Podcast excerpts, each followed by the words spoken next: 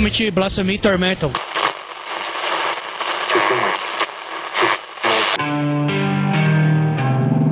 Você está ouvindo o Vinil na Estante. A sua dose semanal de música pesada.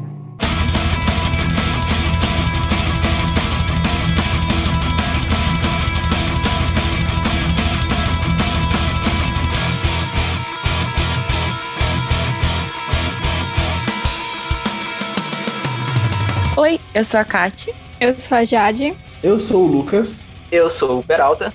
Eu sou o Wallace. Eu sou o Ellerson. E eu sou o Sandro e estamos de volta com o Vinil da Estante Podcast para mais um episódio da nossa saga sobre Black Metal. Dessa vez, no episódio de hoje, a gente vai conversar um pouco sobre os gêneros de Blackness Death Metal, Death Black Metal, Melodic Black, os gêneros um pouco mais porradeiros do Black Metal. E é isso, né? Vamos continuar essa saga. Esse episódio que era para ter sido um episódio só e acabou sendo dividido em cinco partes, assim, que a gente vai dividir por, durante o ano, então ainda tem mais duas partes vindo por aí em algum momento. Não prometo nem que vai sair esse ano ainda, em algum momento vai sair mais dois episódios ainda. E aqui é como a gente fala sempre, né, nos episódios de gênero, a gente não tá aqui para dar aula, para ensinar o que as bandas fizeram, falar da história delas. A gente vai falar aqui algumas bandas que a gente curte, nossa relação com elas, aquele estilo VNL de fazer episódios de gênero. E hoje temos dois convidados aqui, o Wallace. E aí, mano, beleza? Seja bem-vindo. Ah, eu fui convidado pela Jade, eu nunca tive experiência nenhuma com podcast e aí eu tô aí pra ver do que, que vai dar.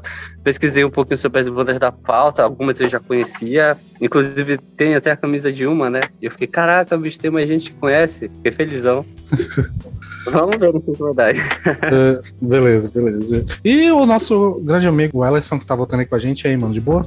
Tranquilo, tranquilo. Obrigado aí pelo Nossa, salve. Já é praticamente membro do, do podcast já. E antes de a gente começar e passar do Poesia Informes, passar alguns disclaimers aqui. Primeiro que como a gente vai falar de três subgêneros, ou até quatro, dependendo do ponto de vista diferentes, a gente não vai cobrir todas as bandas, a gente vai focar em algumas bandas mais específicas. Em algum momento, muito no futuro, talvez daqui uns 5 ou 10 anos, se o VNE durar até lá, a gente vai falar desses subgêneros separadamente em episódios inteiros. Mas por hoje a gente vai focar em algumas bandas só, então com certeza vai faltar banda. E se faltar, acontece, a gente não vai, Nossa proposta nunca foi cobrir o gênero todo, é só conversar alguma coisa do, do básico. E é isso, pode dar, Peralta. Então, galera, como a gente sempre pede, é só chegar lá nas nossas redes sociais, arroba VNE Podcast, no Twitter e no Instagram, onde tu pode deixar teu comentário a respeito dos episódios e das playlists. Também, agora nós temos o nosso site, onde vai estar compilado todos os conteúdos do VNE, seja o YouTube, onde rola uh, trechos das lives, listas e reacts. Também vai ter lá uh, reviews, listas e alguns posts meio avulsos e tudo mais, tudo dentro do, do VNE Verso. Também dê uma força lá na Twitch, onde está rolando essa gravação. Lá tu pode virar membro. E também chegar lá na nossa comunidade no Discord, onde sempre rola um bate-papo, alguma, a gente troca uma ideia a respeito de, lançamentos e tudo mais. De vez em quando a gente faz algumas chamadas. E muito importante, chega lá no Spotify e em outras plataformas de podcast que for possível, vai lá e avalia o teu podcast de metal favorito ou podcast de metal que tu mais odeia, não sei. Mas vai lá, deixa tua avaliação, que é muito importante para nós. Isso aí, bora pro episódio. E hoje a polícia do Black Metal vai, vai ter trabalho, né?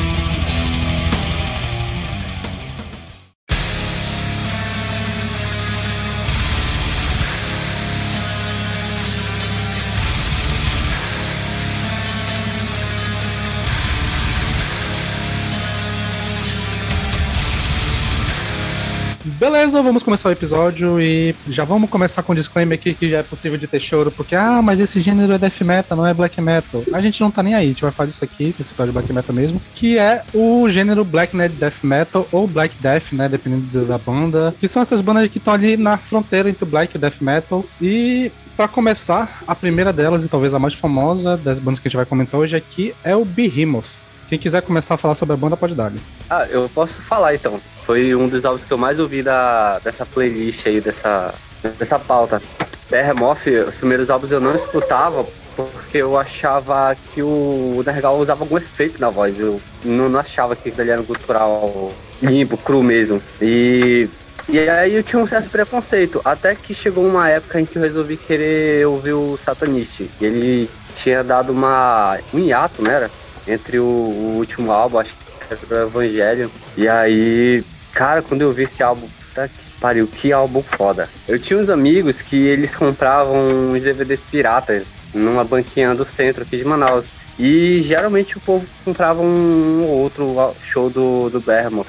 Só que não, não me agradava, porque eu achava extremo demais, mas não só extremo, eu achava que tinha alguns efeitos. Era uma impressão minha, talvez errada, né? Mas o, o Satanist mudou, mudou o meu conceito, porque eu vi que a voz do Nergal estava mais limpa, os sons estavam mais limpos. E aí eu fui atrás de ouvir os CDs mais antigos, eu vi que os, os álbuns antigos tinham um instrumental bonito, mas o Satanista, assim, cara, curti demais, ó. É, eu vi que ele fazia mais letras muito bonitas, ele pegava mais partes da Bíblia e fazia realmente uma blasfêmia. Achei muito foda esse, esse, satanista. É, cara, eu também nunca tinha parado pra ver o Behemoth, né? E o meu caso é que, é, sei lá, eu só tinha preguiça mesmo, assim. Eu, eu sei que tem umas polêmicas com o Nergal e tal. Eu falei, pô, velho, não vou. Antigamente não tinha vontade. É, por minha parte mesmo, de nem parar pra ouvir nenhuma música. Mas eu acho que foi, sei lá, há uns seis meses atrás, para algum episódio, não lembro qual, a gente falou do Satanist e caralho, é que álbum incrível, né, bicho? Eu não consigo parar de ouvir ele. É, inclusive, ele, ele, ele, é tão bom porque ele me impede de conhecer mais o resto da banda, porque eu falo, ah, vou ouvir um pouco do Jimmy Rima. E eu vou pro Satanist, porque eu, é, o, é o que a galera mais ama, assim, e, porra, é muito bom mesmo. É, inclusive, Hora Pronobis Lucifer, que música. Mas, enfim, é, é isso, é, é bom pra caralho mesmo. E eu, eu, gosto de tudo nesse álbum, assim. Eu não conheço mais nada de Behemoth, mas nesse álbum eu gosto de tudo, tudo, tudo, tudo. Em complementação com o que o Wallace falou, assim, a respeito das letras e tudo mais, o que eu acho que mais uh, é bonito no, no Behemoth é como eles fazem um satanismo, tipo, extremamente escrachado e tal, mas ao mesmo tempo é um satanismo classudo, assim, sabe? É um, é um satanismo meio culto sabe? Eu acho muito boni bonitas as letras do Behemoth nesse sentido, cara. E assim, claro, eu tenho um pouco do problema do Lucas, assim, porque o The Satanist é um álbum uh, muito transcendental, assim, pro metal extremo. Inclusive, quando nós fizemos a nossa eleição, nossa, nosso voto popular aqui para escolher o melhor álbum da década passada, ele foi eleito o melhor álbum dos anos 10, então tem motivo para ser tão aclamado. Mas assim, acho que às vezes o pessoal até esquece que o Behemoth é uma banda que tem uma discografia até bastante consistente, sabe? Porque, porra, o Evangelion é um álbum muito bom, o The Apostasy é um álbum muito bom, aquele I Love, It I Love You at Your Darkest, eu sempre erro a pronúncia, também é um álbum muito bom. Então, assim, é uma banda que sempre figurou no mainstream ali. E, porra, pra uma banda tão ligada ao black metal e com, com uma mensagem tão, tão escrachada, assim, tão direta, é, é impressionante o tamanho que a banda alcançou, assim, sabe? Fazendo um som extremo. E isso se deve muito ao, ao quão refinada a banda se tornou ao longo do tempo, sabe? E claro, com relação ao Nurgle, é aquele cara assim que, tipo, vai, ele dá um passo pra frente e dois para trás, assim. Então, ele é bem controverso, assim, às vezes é meio, meio complicado. Eu costumo chamar ele de meu, meu cancelado favorito, porque ele é um merda, é. mas eu não consigo. Certíssimo. Não, não, não ouvir o rolê. Pois Você... é, cara, às vezes, às vezes parece que ele vai ter um posicionamento legal, assim, ele fala uma coisa legal, daí dá um mês ele fala uma merda, e daí tu fica tipo, ah, sabe? E é engraçado que a gente vai falar de RARM, né? E aí eu pensei, pô, mas aí vai meter Behemoth no meio, porque o Behemoth tem umas paradas meio controversas. A última que eu me lembro, que foi que fez eu parar de seguir o Nergal no Instagram, era que ele tava usando uma camisa anti... Anti-antifa. É, é, ele é bem otário. Ele mete essa, depois, aí tipo... Tava até rolando entre a gente, né, aqueles, aquelas conversas de que Durante a pandemia ele deu uma melhorada, entre aspas, mas entre muitas aspas, porque ele estava é. totalmente a, a, favor de vacina, é, pedindo pro pessoal se vacinar, fazendo campanha e tal, tipo, tá lúcido no meio que a gente tem tanto antivax, né?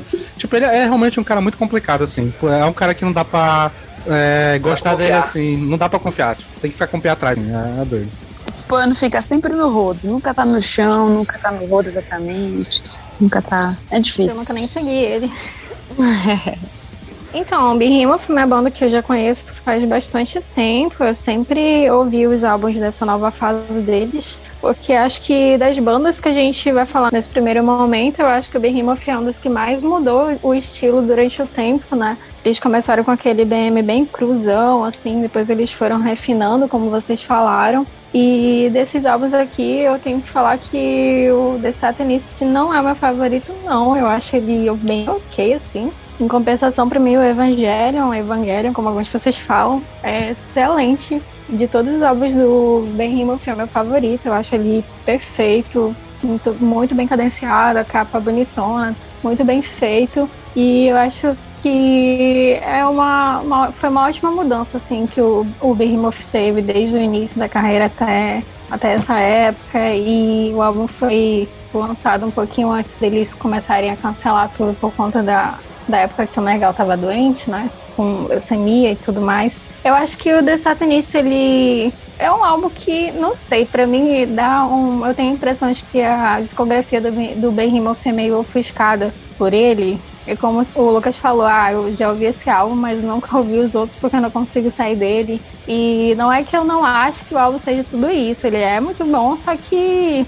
eu acho que tem melhores. Nossa, eu nunca tinha visto alguém falar que o The Satanist não é o álbum favorito. Não, pior que. É interessante, é uma opinião impopular. Eu concordo, assim, por parte, porque eu amo também o Evangelho, eu amo Demigod também, que eu acho que não foi citado aqui é, ainda. o Demigod também, puta álbum. São álbuns assim que eu, eu amo. Eu, é difícil escolher, porque o Bima é uma banda muito complexa pra mim. Mas eu amo pra caralho o som. Tipo, como eu falei, né? O Nego é o meu, meu, meu cancelado favorito, porque eu acho que além da questão do som e da sonoridade, eu acho que a estética da banda é muito interessante. Eu acho que artisticamente os melhores clipes que tem no metal é os clipes do Behemoth, que eles conseguem fazer uma parada muito bem elaborada, com muitos significados e tal. E na questão lírica também, Cara. eu acho que tipo, tu vendo as letras do Behemoth, tu consegue ver que eles não são aquele satanista para chocar. Tipo, o Nergal realmente tem uma leitura de ocultismo clássico, principalmente acho que de Telema e de Aleister Crowley, que ele traz bastante, mas ele realmente sabe do que ele tá falando. Apesar de ser, de ser uma parada teatral, eu imagino, mas tem um fundo ali de, de crença e de pesquisa no que ele faz. Até porque hoje o Behemoth, ele, pelo menos o Nergal mesmo diz que eles nem são mais black metal, né? Que eles são death então é meio que o black metal foi uma fase que a banda já teve e hoje em dia eles estão pro outro lado da coisa. E eu não sei quem falou nos últimos capítulos que era abolicionista de Corpse Paint. tá aqui? Não lembro, não lembro. de Corpse Paint. Não lembro. Não lembro quem foi que falou, não. Eu lembro que teve alguém que falou mesmo isso em algum episódio, não lembro quem foi. E é engraçado que o, o, a pintura que o, que o Nergal usa não é uma pintura convencional do black metal, né? E eu acho isso bem legal, bem diferente. Já meio que já vai dando uma quebrada no que o, o pessoal pensa que é o black metal. É só aqueles ursinho panda, estilo abaf, né? Bom, tudo que envolve visual do Behemoth é fantástico. Pegando isso que o. Acho que foi o Walt é... falou é, eu acho que, assim, assim como a voz marcante da primeira onda do black metal pra mim é o Dead, pra mim, na segunda onda é a do Nergal. Porque, pra mim, tipo, o cultural dele é, tipo, um dos mais arrepiantes, assim.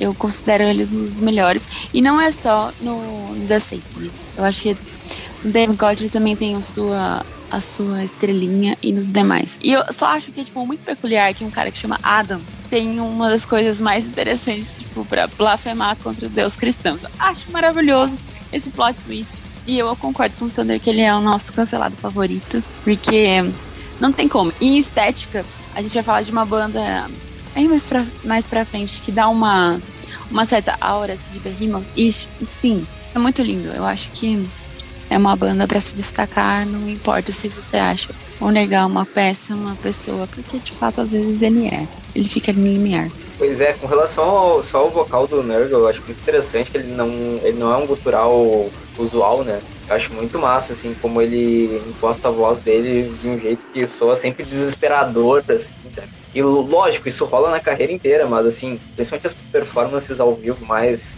uh, teatrais, assim, isso uh, agrega muito as performances ao vivo. E o The Satanist é basicamente isso, né? Pelo amor de Deus, tipo, o final do álbum é uma é, é uma ode teatral ao capeta, tá ligado? Isso é sensacional. Quando eu falei na minha primeira fala que o do Nergal, eu que ele usava alguns efeitos, Eu me lembro muito do clipe, eu acho que é Chant for Escaton, alguma coisa assim. Porque ele tinha um gutural muito grave. E ali eu realmente ainda tenho minhas dúvidas se, se não tinha algum efeito ou não. E aquele clipe me deu preconceito. Me, me fez ter um preconceitozinho com Behemoth. E aí, quando eu fui ouvir o Satanist, eu vi que no Satanist o vocal já tinha umas paradas de vocal limpo e tem até umas horas em que ele canta, parece que ele tá sendo sufocado. Eu acho isso muito foda. Behemoth foi uma das primeiras bandas de black metal que eu conheci. É o que me fez iniciar dentro do black metal. Eu lembro que eu conheci o Behemoth num programa de TV há muito tempo atrás. Era o tava passando o clipe de Alice Lord e Wolf. Um, um clipe bem antigo da banda. Aí eu fui conhecer mais a discografia da banda, fui é, investigar, achei Teó, apostas e tinha um álbum muito legal. Mas sempre achei a banda tipo assim, só evangelho.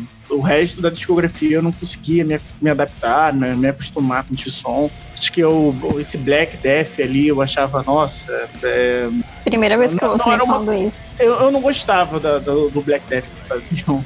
Aí, depois que eles lançaram o The Satan, eu achei que a banda uh, evoluiu musicalmente. Já, já, já, tem ali aquela evolução que a banda vai tendo a partir do Evangelho, mas o The Satanism pra mim foi o ápice da discografia do Behemoth. Eu acho que hoje em dia falar de e não, não, não comentar sobre o The Satanist é, é, é, impossível, né? É a cara da banda, realmente ficou esse álbum. É assim, aí passou alguns anos depois, do lançamento do The Satanist, eu fui ouvir os primeiros álbuns. Eu fui ver o que, que a banda fazia antes. Fazia um black metal assim mais raiz, ali pegando ali da segunda onda do black metal, é, aquelas influências do black metal norueguês. Assim, é um som ok, não tem nada de novo, mas eu acredito assim que a, a banda ela só fez mais evoluir, quanto mais ela foi agregando novos gêneros, é, evoluindo musicalmente, o Nergal evoluindo as suas técnicas vocais, né? É uma banda que é bastante importante para o black metal agora, né? Que atingiu um nível mainstream muito alto. Conheço gente que nem gosta de black metal, nem gosta de metal, mas escuta Behemoth. Eu acho isso assustador, sabe? Então acho que é isso, né, gente? O Behemoth é uma banda que tá entrando cada vez mais no, no mainstream e até eles falaram recentemente que eles fizeram uma turnê com o Slipknot e que durante essa turnê muita gente nova conheceu eles. E eu acho que o Behemoth ele vai ser essa banda que vai ser a porta de entrada para muita galera entrar no metal extremo. Eu acho interessante essa, que eles, que eles sejam isso, apesar de ter toda a polêmica envolvendo o Legal e a banda e tal, acho que, pelo menos sonoridade, acho que é uma banda que tem potencial para trazer muita galera que tá no metal entrando agora e que quer caminhar no metal extremo, acho que dá para começar por eles e ir para muito lugar interessante ainda. Então vamos seguindo aqui. Na... Mandaram uma pergunta lá no chat rapidinho mandaram, mandaram? antes de terminar. Vocês já assistiram a Vicentia? Ah, inclusive o Pelota acabou ah, de mandar sim. lá no nosso grupo o, o link. O link. Manda no, manda no Discord, manda no Discord. Agradeço a Júlia que conseguiu pra mim aí. Quem quiser os, o link 0800 é. do Absente AD, do DVD que eles lançaram durante a pandemia, que é numa igreja que é fudido, chega lá no nosso grupo do Discord que vai estar lá o link. Não, se fosse você, eu, eu, eu deixava no Spotify também. Foda-se. Aliás, assim, uma baita hoje... propaganda do nosso grupo do Discord. É verdade, aí, mano, aí, é aí eu só falo. Então é isso. Se quiser descobrir o link pro Absente AD lá, o, o álbum um álbum não, é um álbum ao vivo, o show que eles fizeram durante a pandemia, numa igreja. Assine o OnlyFans do VNE. chega, lá, chega lá no nosso Sim, grupo do. Com certeza. Chega lá no grupo do Discord que vai estar tá lá. Bravo, bravo, bravo.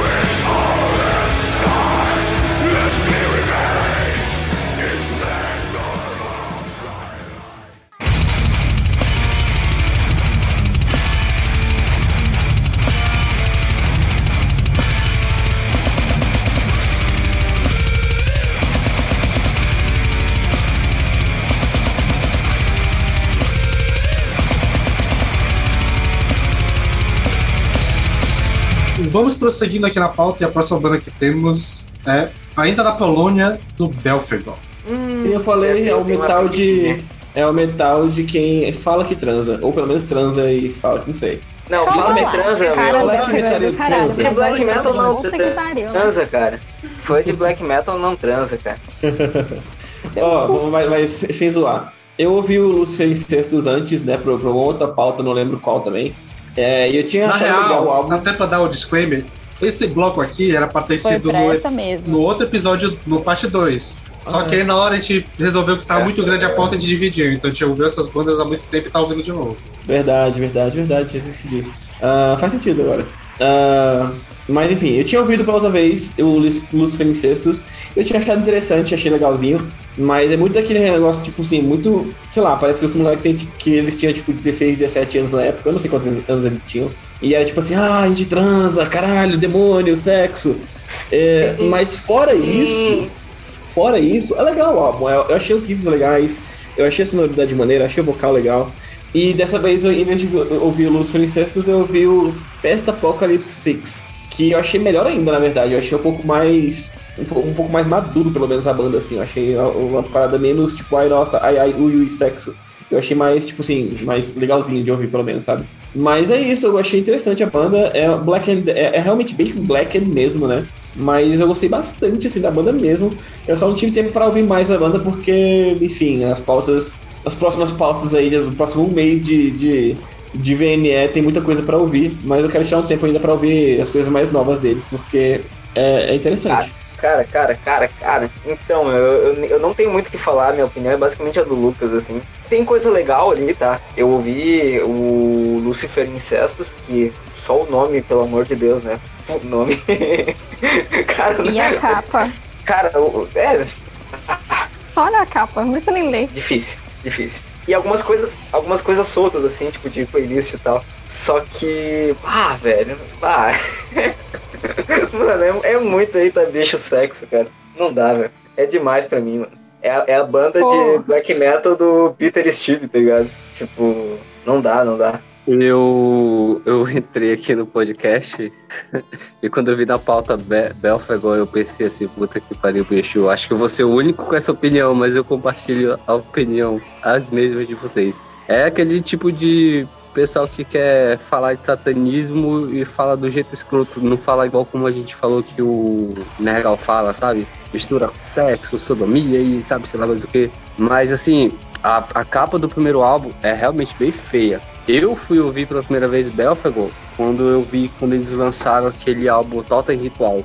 A capa daquele álbum é muito bonita, ó. Mas a sonoridade realmente não tem nada assim que me atraia, que me, me surpreenda, não. E eu vejo essa banda mais como uma banda de death metal mesmo, que fala de satanismo, né? Do que uma banda de black metal. Ah, então eu vou ter que falar que o Belfagor é meu guilty pleasure, porque eu adoro o Belfagor. Eu ouço já faz bastante tempo. É, pra mim, é uma, é uma das minhas bandas favoritas assim, desse estilo, apesar de tudo isso aí que vocês falaram, não discordo de nada não. Inclusive, concordo com, com tudo que vocês falaram mesmo, porque é muito satanismo da quinta série, cara, não tem condições, é umas letras horrorosas, é, é estética feiona. É, o, o Wallace falou que eles não fazem aquela, aquele satanismo bonito, né? Que nem o Nergal faz no Behemoth.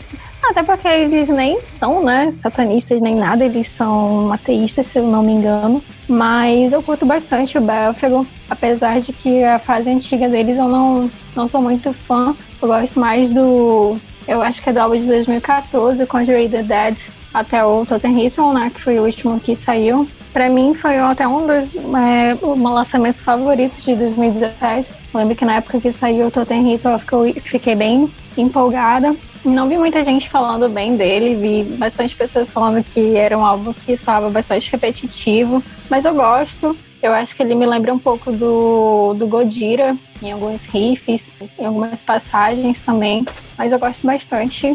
E é isso, meu guilty pleasure, não tem o que fazer.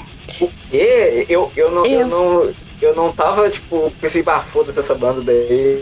Já Cara, o falou Totem Ritual, Godira, eu- sério, eu acho, eu acho que o Totem Ritual, o death que eles fazem nesse álbum é um, é um death metal que me lembra bastante o que o Gojira faz em algumas músicas, nas músicas mais pesadas ali. É o de Tem até aquela 2000 puxada assim de corda da, 17. da guitarra assim que lembra bastante o Gojira, cara. É os 2017. Ok, vou salvar para ouvir mais tarde. Obrigado. Eu acho que o, o, o Belfigor, ele entrou no black metal, mas ele chegou no death metal como, tipo, tipo eu quero dizer, ele se consolidou no, no death metal. Então, o que eu acho que acontece é, eles começaram, né, lá naquele, naquela, naquele contexto, eles são um pouco de sátira com o satanismo real, ou entre aspas, o satanismo do, do Behemoth.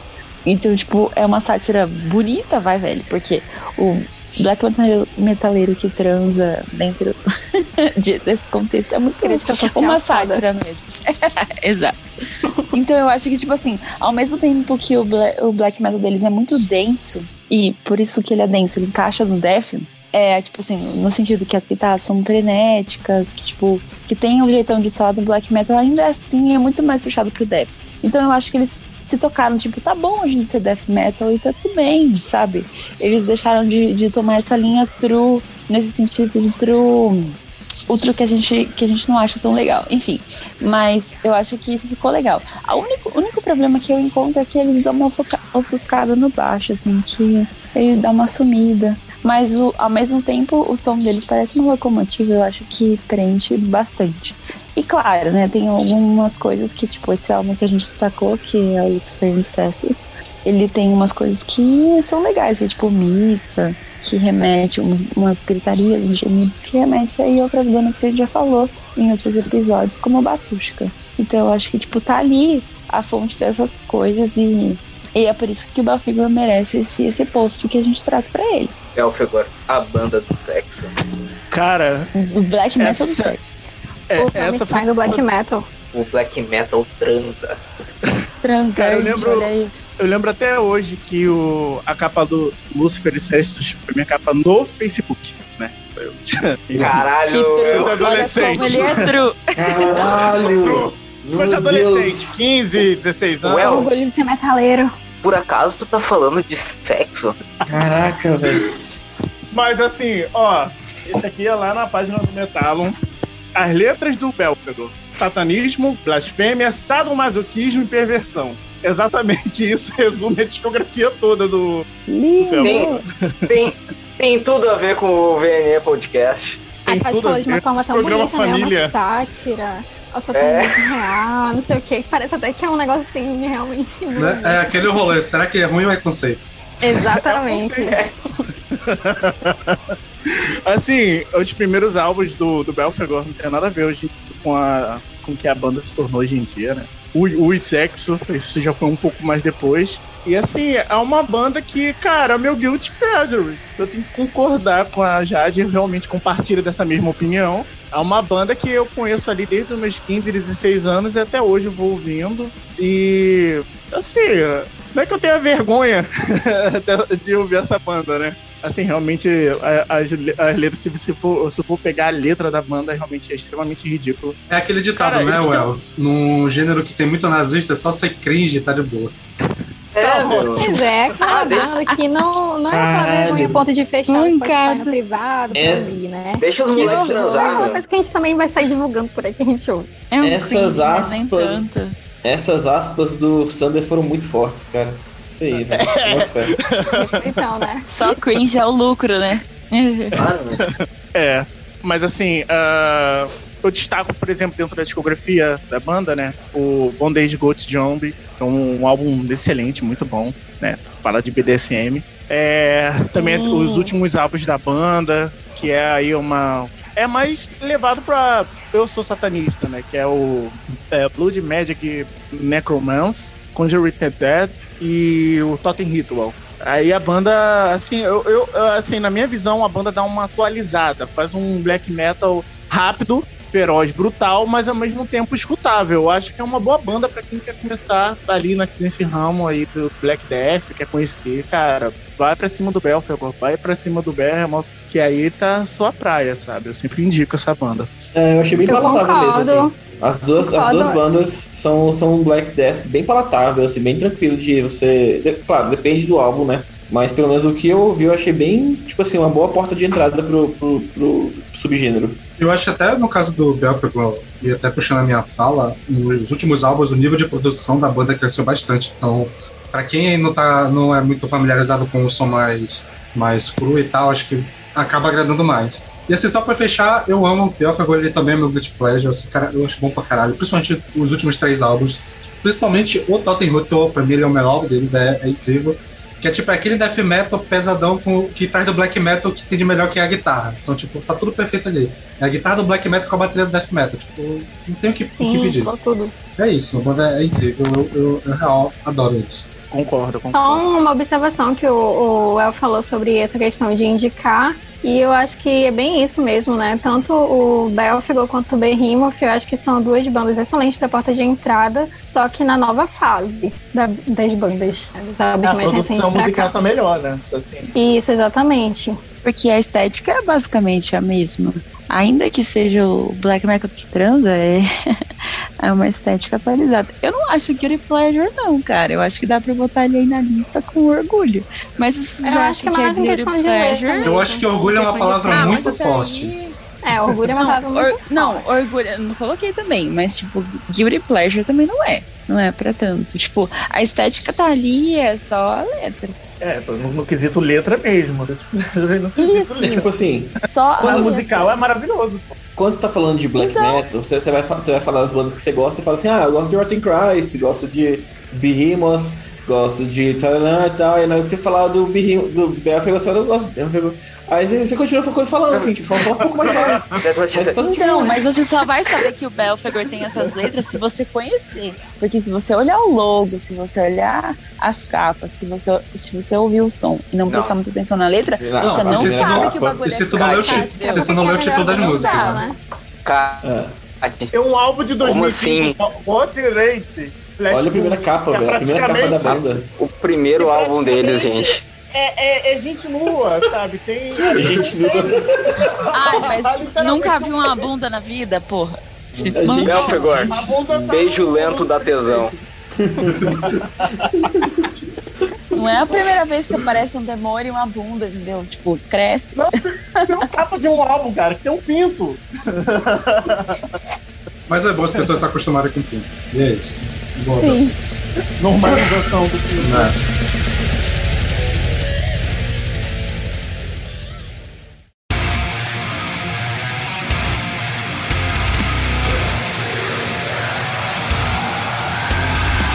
E então, saindo de uma banda, de duas bandas, na verdade, né, que são bastante amigáveis pra galera que está chegando, vamos para uma banda que é desamigável até pra quem ouve metal extremo, que é o Anal Nakrat, ou Natrak, sei lá como pronuncia, que eu, eu não vou nem falar, eu vou deixar pra falar por último. Quero ver vocês falando da banda primeiro. A rápida mudança de expressão. Eu acho que na, na, na, na, na track, Sim. parece que tu falou na Cat. Pois é, eu não sei mesmo. Ficou bizarro. Não é em mim, não. Pois é, é isso aí que eu tô falando. Porque Não é em mim, não, definitivamente. Tá, é Anal Na, Naferak, eu acho. Naferak. Ah, acho que é Na anal, track. que pronuncia anal. Natrak. Tá falando anal, Na brasileirado. Ah, tá, Anal, na... Eu, eu agradeço. Mas enfim, siga aí que eu vou falar. Essa eu vou falar por último. Péssimo dia. O Peralta desmaiou. Vamos lá. Gente, essa foi. a- Assim, posso comentar? Eu conheci essa banda de, de nome, mas eu sempre tipo, nunca peguei isso, porque eu achava que o nome era tipo. Sabe o apelo que vocês acharam em Figure? Eu achava que o apelo estava aqui no anão atrás. E aí o que foi aqui? Tipo, eu fui ouvir e o primeiro contato que eu tive com isso foi quando eu tava montando a minha playlist de metal striptease. Que sim, tinha uma, uma faixa de anão atrás. Eu fiquei, não, não é possível. E tinha uma faixa que era, tipo, total striptease. Mas enfim, isso não convém agora. O que eu achei é, ouvindo algumas coisas da banda que eu achei elas muito mais cadenciadas do que eu esperava, sabe? Eu esperava um metalzão, black metal mais, mais pulsante, sei de alguma forma e tal. Mas o que eu achei, tipo, triste é que o gutural me quebra um pouco, sabe? Eu achei muito um. ah, não sei se eu tô. Tipo, se eu peguei uma faixa dessa banda, não sei. Mas eu achei muito um Marilyn Manson Ghost Black Metal, sabe? E isso não me agradou de alguma forma. Então eu só fiquei, tipo, true decep decepcionada com isso. Ah, eu também, cara. Eu achei tudo interessantezinho assim no que eu ouvi. É, eu vi- eu- mas eu ouvi pouco, porque, nossa, não me desceu o vocal. Eu fiquei tipo, ah, cara, tem outras coisas aí pra ouvir. É, infelizmente essa eu vou passar. O vocal não me desceu. Eu- talvez pode ter sido só o álbum que eu peguei, o álbum que tava na playlist lá na, na, na pauta. Mas é, no, o vocal não, não me desceu mesmo, assim. Pois é, mano, assim, eu gostei muito das ambientações da banda. Principalmente esse álbum que tá na capa, como é que é o nome dele? É The Whole of the Law. Cara, eu achei o álbum interessante, assim, a- o instrumental muito foda, frenético. bateria uh, ensandecida e as ambientações, assim, tem um, uns corais e tal, umas paradas assim de fundo que eu achei bem massa e me remeteu até um pouquinho a um, seria, sei lá, um Behemoth um pouco mais caótico, assim. Só que o vocal tem momentos que eu acho legal, assim, quando ele vai pra, uma, um lado mais agressivão e tal, e mais extremo. Só que, como a Kat falou, assim, quando ele fica meio Marilyn Manson, aquele que não deve ser nomeado nesse podcast, uh, fica meio. hum. Mas assim, velho, pá, é, é complicado, meu. Só o nome da banda já ficou bem difícil de levar a sério, tá ligado? Eu tava tipo, pá, esses caras devem estar de zoeira, meu. Não, não pode ser. Será que essa banda é séria mesmo? Quanto a mim, Cara. essa é uma banda que eu ouço falar já faz muito tempo, mas eu lembro que eu ouvi faz um tempão e, sei lá, não curti muito, deixei pra lá. E aí depois, é, é, quando eu e o Sander estávamos editando a pauta, a gente pensou, acho que tá faltando alguma banda importante aqui nesse meio, aí a gente pesquisou se era NASA e não achamos nada e colocamos. Só que no que eu fui ouvir, a primeira vez que eu realmente fui ouvir, que foi esse álbum que tá na pauta que o Peralta citou, tipo, eu tava vindo do trabalho e aí eu tava tipo, muito estressada depois de ter ouvido um monte de criança falando o dia inteiro e eu fui inventar de ouvir esse álbum e eu odiei. Muita barulheira, assim, muita informação, não tava entendendo porra nenhuma e caralho, fiquei estressadona, tirei. Aí depois, com mais calma, eu fui reouvir e eu gostei um pouquinho mais. Eu achei bem surpreendente o fato de que só são duas pessoas, né? Que fazem tudo ali. Eu, eu achava que era tipo, uma banda enorme e tal, mas não. É, só que eu preciso ouvir mais. A Kat falou, e o Peralta também, desse, desse vocal meio estranho. Eu, foi isso que me incomodou na primeira vez que eu ouvi, mas da segunda vez que eu ouvi com mais atenção, mais calma, eu curti bastante, mas é uma banda que eu realmente preciso continuar ouvindo pra conseguir é, ter uma opinião melhor. Mas eu gostei desse, desse vocal que vai um pouco pro, pro grindcore, né? É, gostei. Cara, eu já tentei ouvir essa banda diversas vezes já. e eu sempre tenho a mesma opinião. Que porra é essa que eu tô ouvindo? Eu não consigo entender, assim, a, a sonoridade. É muita informação. Porque, assim, eles fazem industrial metal, eles fazem black metal, eles fazem death e ainda tem um grindcore. Tudo numa música Não, só. Não, e agregar exatamente, tudo cara. Numa música só. Isso, e só na parte black metal. E ainda tem um monte de passagem melódica. É, Ainda exatamente. tem tipo, corais. Sim. melódico, tem sinfônico, é, fica muito, muito Tá embolado. né? falando de um monte de coisa esquisita, aí o Sander vai e vai dizer assim, ah, gostei. Gostei pra Eu caralho. aposto que ele vai dizer que ele gostou de alguma O, coisa. San- o Sander tá se coçando ali, ó. Vou parar que eu gostei. é. O, o, o Sander vai, o Sander vai chegar e falar assim: ah, eu achei o som deles muito minimalista. Eu, Muita eu, vanguarda. É muito minimalista, não gostei. eu conheci essa banda de nome já há um tempão, é, mas só pelo nome, e aí pelo nome tem aquele preconceito de, ah, é, é mais um desses belfegó da vida que mistura sexo. Mas aí teve uma época que eu tava muito extremista e tal, quero ver algo pesado, quero ver algo pesado, aí eu vi a capa, Com menos sexo. essa capa do Teório Fitelau, né? É, e eu achei uma capa, tava lá dizendo Black Metal Grindcore. Aí eu ouvi a logo, eu achei a logo bonita e eu achei a capa bonita. E a capa, ela é, ela é um, um recorte de uma arte de um pintor famoso, que agora não lembro o nome, de uma passagem do, da história do, do livro do, do Dante no Inferno, quando Dante contra Vigílio, e aí, tipo, é, é, é como se fosse um, o ódio mais puro da humanidade, assim, a raiva. E aí o clipe da música principal é, é como se fossem dois homens brigando nus. E, e é engraçado que no YouTube, se você for ver os comentários, cara, é muito, muito comentário homofóbico. Porra, dois homens nus se dedando. Literalmente isso, os caras falam. Ah, porque não, não dão soco, eles se arranham, se enfiam o dedo no olho, puxa cabelo. É, é, é violência, assim, bem violento. Ah, agora sobre a.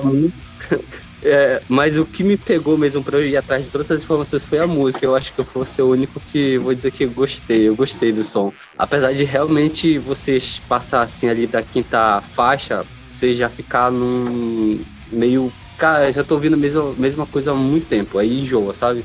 Já tem essa sensação ouvindo algumas coisas?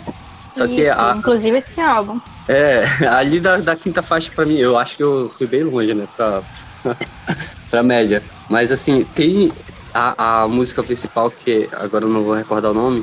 Cara, eu acho muito legal porque ela começa com uma parada eletrônica, é, é um caos mesmo. Começa com uma parada eletrônica, vem o zurro, gritaria, é, tem uma hora que tem um solinho que parece um solinho meio power metal, meio heavy, acho meio divertido assim. Mas eu compreendo quem não, não consegue curtir. Essa é a minha opinião. Eu ia comentar que a banda tem uma estética muito legal. A estética da banda é muito legal. Mas, assim, inclusive foi um dos motivos que eu corri atrás dessa banda. Mas quando eu fui ouvir a música, foi realmente eles escreveram. Eu não sei se, se o nome Anal é com dois A, né? Eu não, não faço ideia é. qual é o significado desse na, Nafirak, não sei, nem se o Anal tem a ver com o Anal mesmo. Mas eles têm uma música que o nome de música em português é Somos Todos Humanos. Eu fico será que tem? Eu, eu, não, eu não sei, eu vou até pesquisar. Se tem alguma coisa a ver realmente com português BR ou Portugal mesmo. Mas é o nome da música, somos todos humanos. E nenhum deles são brasileiros, até onde eu sei. Eu acho que. Eu, esse nome soa pra mim uma parada meio Tolkiano, mas eu não, não tenho certeza. Eu não sei se o Tolkien colocaria não na, na, no livro dele. Pois é, né? no Metalon tá falando que é tipo uma referência a um filme chamado Excalibur. Serpentes Breathe. Coisa de nerdola. então acho que só faltou eu, né? E como vocês suporam, cara, eu amei essa banda. Eu acho que ela realmente tem um pezinho ali no Vanguard Black, que eu não me amarro, essa doideira de ficar botando coisa. Eu acho que a parte que eu menos gostei da banda é quando eles vão pro melódico que entra o vocal ali, porque o vocal ali não me pegou tanto assim. Mas todo o resto, a loucura envolvida, bateria, o vocal, que às vezes parece que ele tá sufocando, tossindo, sei lá, o caralho. Cara, eu acho muito maneiro essa sonoridade. Tipo, eu não conhecia a banda, comecei a ouvir pra pauta. Inclusive, eu vi que eles estavam numa lista de tipo assim, bandas Pra quem quer ouvir black metal e não tem certeza se a banda existe ou não, essas aqui são as bandas free. E tava lá, junto com um cara de banda de RABM. Então, acho que pelo menos nesse quesito eles estão de boa. E sonoridade, cara, eu me amarro em coisa avant coisa mais maluca assim, então bateu perfeito. A primeira vez que eu ouvi a primeira música, eu falei, caralho, essa aqui é o som. É isso.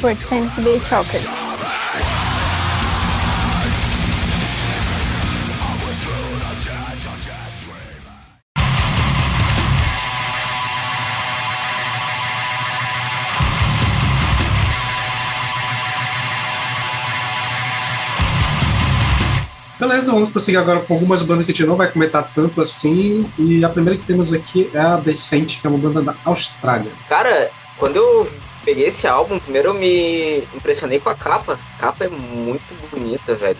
A capa do álbum, no caso do álbum, é o Order of Chaos.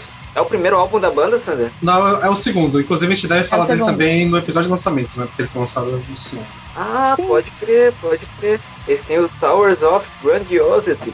Eu não, eu não ouvi, mas a capa também é bem interessante, pelo visto. Enfim, Sempre. Eu ouvi essa, essa banda, cara, e eu achei ela uma cara de Sander, sabe? Porque ela é. O som deles é bem frenético, assim, e tem umas coisinhas meio tech death ali, um, umas pitadinhas assim. Então é um, é um é som pra ouvir treinando, assim, sabe? Ou pra, pra ouvir correndo e tal. É, é pegadão, gostei bastante. E eu tenho certeza que o Sandro gosta dessa banda porque é a cara dele. Aí que está, não foi o Sandro que meteu essa, essa banda na, play, na playlist do lançamento. não foi. Order of Chaos, que é o álbum que tá lá. Eu acho que foi o álbum que, se, se não fui eu, foi metade eu, metade Paulo. Enfim, tá lá. Mas eu só posso dizer desse álbum porque o anterior eu não ouvi, mas eu gostei demais dessa banda. Tipo, ela, ela é um black metal puxado pro death sim, pesadão. Tipo, que, tipo, sabe aquele, aquele gordo, assim, você consegue ouvir guitarra, bateria, baixo, tipo, se encaixando lindamente, assim. Eu não parei pra ouvir as letras, pra prestar atenção nas letras ainda, mas eu gostei pra caramba do que eu ouvi. Como que o Black Net Death é o meu gênero favorito dentro do Black Metal. Eu acho que o Black faz bem ao Death, faz bem ao Prog e tudo que vier. mas aí uma opinião e eu acho que ele fica, tipo, robusto, assim, sabe? Tipo, parece um, um trenzão de carga que te atropela. E é isso, Order of Chaos só me interessa mais pra ver a letra, mas, tipo assim, é um, é um Black Death de qualidade que vale a pena se ouvir, igual vale a pena ouvir demais. Esse também é Black Death. Fica aqui o meu Valeu. apelo. Cara, bom pra caralho. É, esse Death Black Metal que dá pra ouvir bastante o baixo. O baixo é bem forte durante o álbum todo, cara. Eu não ouvi tanto assim, mas eu, uma coisa que me pegou de primeira foi essa questão do baixo, assim, com um destaque legal. Eu gosto dessa situação mais suja. Também tem uma pegada meio hardcore, né, no, no álbum. Eu gostei pra caralho. Ainda quero ouvir com mais calma ele por episódio de lançamento, provavelmente eu vou conseguir fazer isso, mas a primeira impressão que eu tive da banda foi maravilhosa. Porra, eu também não conhecia. Eu, eu quando abri a pauta de lançamento, eu vi essa banda lá, mas tipo, passei direto, até porque eu nem vou gravar. Mas quando foi pra pauta do. Essa pauta, eu vi essa banda lá novamente. Caralho, eu curti pra caramba. Eu ainda não fui atrás do álbum anterior. Mas esse álbum é tudo que a Kátia falou. E tudo que o Sander falou também. Dá pra ouvir muito bem o baixo, é frenético. Ele é bem curtinho, né? Então dá pra te colocar ali de fundo pra fazer alguma coisa. E não é que tu não vai prestar atenção, tu consegue prestar atenção muito bem no que eles fazem, porque eles dão muita atenção pra todos os instrumentos. E eu espero que essa banda consiga ter uma boa visibilidade aí no meio do metal, porque eles merecem. E a Austrália, né, se tornando aos poucos um dos grandes polos de metal. É isso que eu ia E dizer. o dog latindo aí na é- no teu áudio, né? É, o gatinho mandou. O, o doguinho mandou ver aí, velho. né? Eu ia dizer exatamente canhoto. que a Austrália não é uma banda que você fala, nossa, metal australiano, né? Então o black metal australiano é mais chocante ainda pra mim, não sei pra vocês. Inclusive, cheque o episódio, sendo australiano. A gente fez aqui. Essa banda, essa, ah, cara, eu gostei do som. É brutal, é veloz, aquele black death clássico. Mas assim, é, eu, eu escutei o álbum, achei ele bom, mas. Hum, E lá vem. Tem muita coisa que opinar, sabe? Eu acho que eu vou ter que ouvir mais algumas vezes. Porque passou batido. Escutei o álbum, eu fui só uma vez de ouvir também. Assim, É, Eu acho que tem que dar uma, uma, uma ouvida com mais calma, assim. De primeira ele. Porque, real, a banda não traz nada de tão diferente assim, tipo, não muda o não jogo nem nada. inovação. Isso é muito doido, né? eu Porque você eu- falou eu que um- ouviu duas vezes, mas, tipo, da primeira vez que eu ouvi, já me pegou, assim. E eu não ouvi mais do que três vezes, não, esse álbum. E ele já né, entrou ali pra minha lista de bandas que eu preciso conferir mais. É mais engraçado que eu escutei ele é, depois do Anal Nakra, né? Pra seguir a, li- a lista na sequência, eu, eu vi aí, foi tipo assim, dois extremos, né? Um inova muito e o outro é um feijão com arroz do gênero. Então, Ei, parou. se foi Mas é aquele feijão com arroz temperadinho, gostosinho demais. temperadinho, gostosinho, tem ali uma... gostoso. Manjericão, assim, ó. dá pra encaixar. Aquele manjericãozinho no Belo! feijão, assim, ó. Não, mas manjericão bota manjericão no feijão, velho? Cara, É bom, do sul é estranho, né, velho? Esses, esses sulistas, feijão, entendeu? É Pelo sulista. amor Vocês não de sabem o que, que é Deus. bom. Cariocas. Põe mate também, pô. mate. Ronco de mato. Beleza. Beleza, o próximo que temos aqui é a banda portuguesa Nihility. Vou falar dessa banda porque foi eu que meti na pauta de lançamento. E aí, felizmente, eu vi que tava nessa pauta aqui do Black Metal. E foi, tipo assim, muito prazeroso encontrar uma banda que eu gostei muito nessa pauta. Porque é, eu descobri, tipo assim, sabe quando você descobre uma banda e fala, uau, por que eu não descobri essa banda antes? Pra mim foi, tipo, lindo. Eu achei maravilhoso, frenético, a bateria é, tipo, bem doida. Além de tudo, ela tem umas quebras bonitas que acabam agradando pessoas que talvez gostem de prog. O vocal, pra mim, é o melhor, porque ele é aquele gorgolejante que você entende nada. Os riffs são gostosos, é tipo, mesmo que ainda seja. é, como é que eu posso dizer? Dentro do Death Bruto, você ainda consegue entender o caminho por onde ele percorreu. O que, que ele puxou do Black, o que, que ele puxou do Death. Pra mim é tipo uma coisa que poderia se encaixar, não sei, na playlist do Lucas de Urg mais refrão. que achei, tipo, incrível, assim, tipo, um belo achado. E falaremos mais, eu falarei mais no episódio de lançamento, mas pra mim é maravilhoso essa banda, assim. Fora o nome Nihility, que é maravilhoso de falar. Eu gostei demais. Só faltava eles cantarem em português de Portugal pra ser tipo, uau, chutando bundas. Porra, assim, eu vou bem pro que a Kate falou, né? Já começa pelo nome, que Nihility também é um álbum daquela, daquela cancelada lá, de Captain. Mas, Sim. enfim, uma banda excelente. Eu não conhecia. Eu conheci também é, vendo a pauta do, dos lançamentos eu gostei muito. Senti falta, sim, de ser cantada em português de Portugal, mas eu acho que isso não é, diminuiu o que eu senti pela, pela, pelo álbum. Eu achei essa mistura de Death com Black que eles fazem excelente, o gutural extremamente cavernoso, a bateria totalmente enlouquecida, a guitarra que é super frenética, dá pra você ouvir tudo assim com muita qualidade, muito bem produzido. E além da beleza da capa, que eu achei excelente, ah, bem brutal mesmo, curti pra caramba. E eu espero que eles continuem nessa vibe aí, porque eu acho que essa banda tem, um- tem um potencial imenso. Mais algum comentário? Porra, capa muito bonita. Gostei muito do, do cultural, cara. Um growzão bem, bem profundo, assim. E também mais uma dessas bandas que elas estão bem naquela, naquela intersecção perfeita entre o death metal e o black metal. A bateria é muito de death metal, na minha opinião. E traz bastante a atmosfera do black metal, curti bastante. Foi um som bem interessante. Na verdade, assim, eu ouvi o Order of Chaos e logo em seguida o álbum da pauta do Nihilith e foi uma experiência bem interessante, assim, ouvir os dois em sequência me deixaram o coração bem, bem satisfeito, assim. Essa é a ordem certa, Peralta.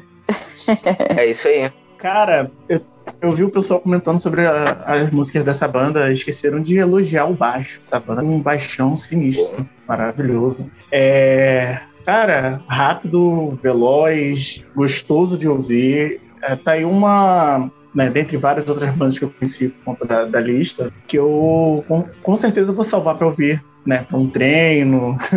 Né, um dia que eu tiver num, num dia de fúria querer ouvir um, algo mais frenético, mais rápido. Assim, eu, ah, eu cheguei até a comentar com o Sander que eu achava que a banda tinha muita influência do death metal. Eu não sabia se poderia se encaixar ali no death black, comentar com ele. Mas, assim, é.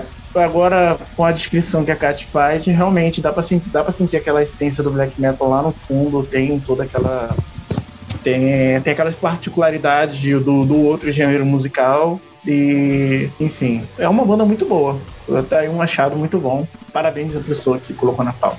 Infelizmente eu não ouvi essa banda, mas eu tô vendo aqui, pelas artes das capas do- dos álbuns, ela, elas são muito bonitas e eu acho que a sonoridade deve fazer jus, né? É, são muito bonitas mesmo. Sim. Espero que o som seja tão bom assim como vocês estão falando. Sim, ouve lá, acho que tu vai curtir. Fiquei curioso pra ouvir. Prosseguimos aqui para a próxima banda da pauta e vemos para o Brasil, não uma banda brasileira qualquer, mas uma banda que é referência mundial, que é o Mystifier. Cara, quando se fala de metal nacional, é, é, black metal nacional, eu vejo o povo muito comentar, né, do Misfire, Sarcófago, né, são essas bandas aí clássicas dentro do gênero. Cara, é uma banda muito boa, tem um, tem um, som, tem um som muito gostoso de ouvir, inclusive esse álbum Wicca que escolheram pra, pra pauta. Nossa, cara, esse álbum é muito foda, muito bom. A primeira vez que eu não escutei o Misfire, eu não, eu não sabia que era uma banda nacional, sabe? É, eu, eu, eu sou muito ruimzinho assim, com, com bandas nacionais. Eu sou mais um mercado internacional, infelizmente. Eu tenho que aprender mais sobre bandas nacionais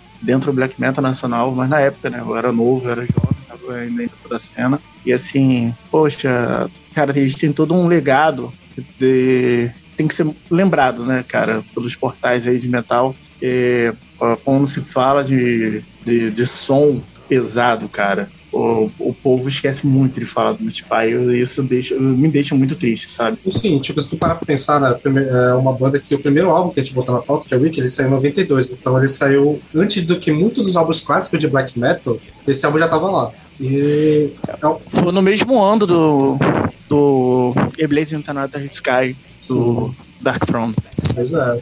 E, cara, é uma banda incrível, eu me amarro, mas assim, é muito banda pra quem realmente curte esse som mais cru do black metal, porque até por ser dos anos 90, ser gravado no Brasil, e é uma banda nordestina, né, que é uma banda de Salvador, então o acesso a material de gravação, a- que apesar disso, acho que conseguiram utilizar muito bem e trazer uma estética pra banda muito interessante. E, cara, o Mystify é foda. mano. O, o Beelzebub, né, que é o, o membro, que é o, o membro que faz a porra toda, né, tipo, tem vários membros também que estão com ele, mas durante a banda toda o Felipe fez tudo e é um cara incrível, foda pra caralho, referência no metal nacional.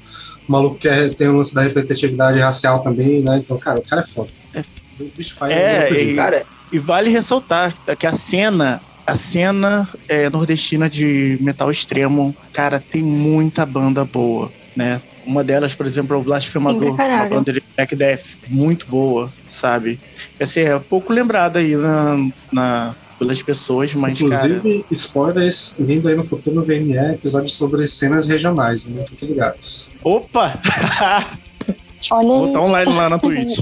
vou, vou- fazer vocês ouvirem foram- Marino. Nossas preces foram atendidas. Fazer vocês ouvirem Tchê Garotos. Enfim.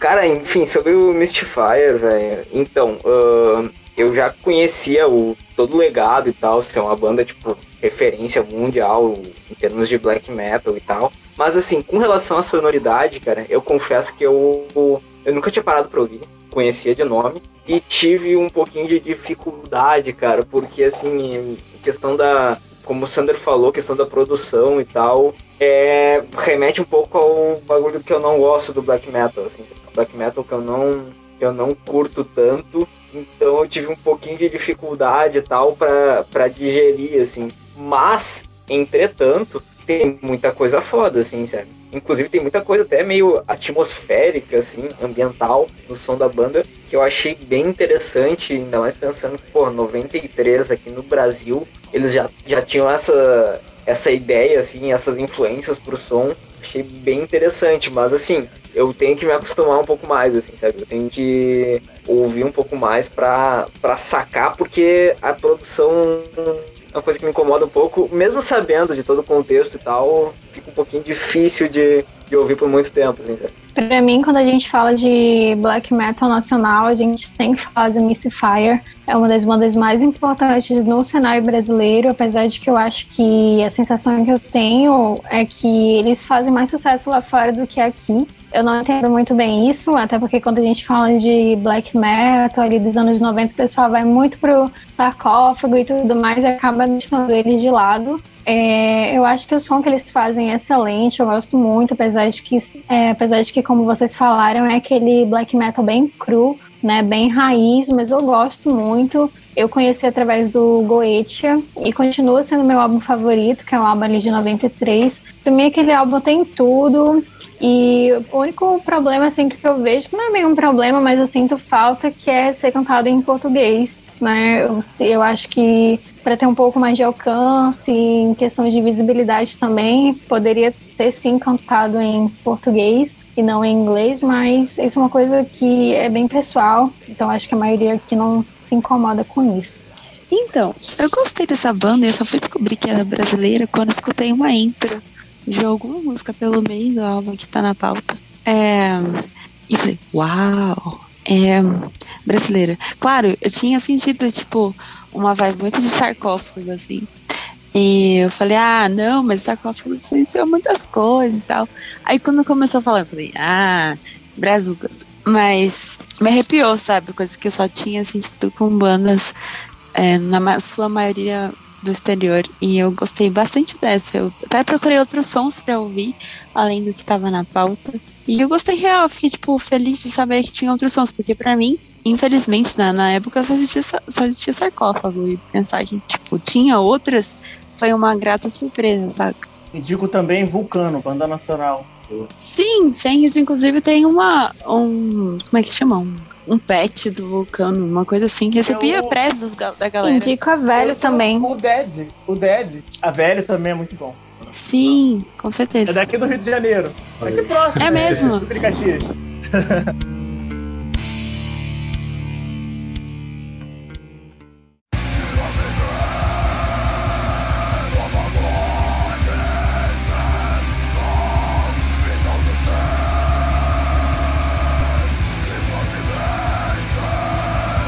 Inclusive, aproveitando a deixa de bandas cantando em português, temos outra banda brasileira, agora uma banda do Paraná, que é o Ereticai, Ereticai, eu acho, Ereticai, sei lá, não sei como pronunciar, mas é Ereticai, alguma coisa assim. Puxa. É isso mesmo, uma banda do Paraná, de, especificamente de Londrina. É, eu conheci porque eu acho que eu podia de um dos membros no Twitter. E aí, tipo, fazia parte da bolha metaleira, assim mas eles fazem Black and Death. Se vocês prestarem atenção no, na estética deles, eles são bem influenciados pelo Behemoth e pelo Hate, que se não me engano é polonês. É, e é uma banda que, tipo, eu conheci e para mim foi uma surpresa grata, assim, também.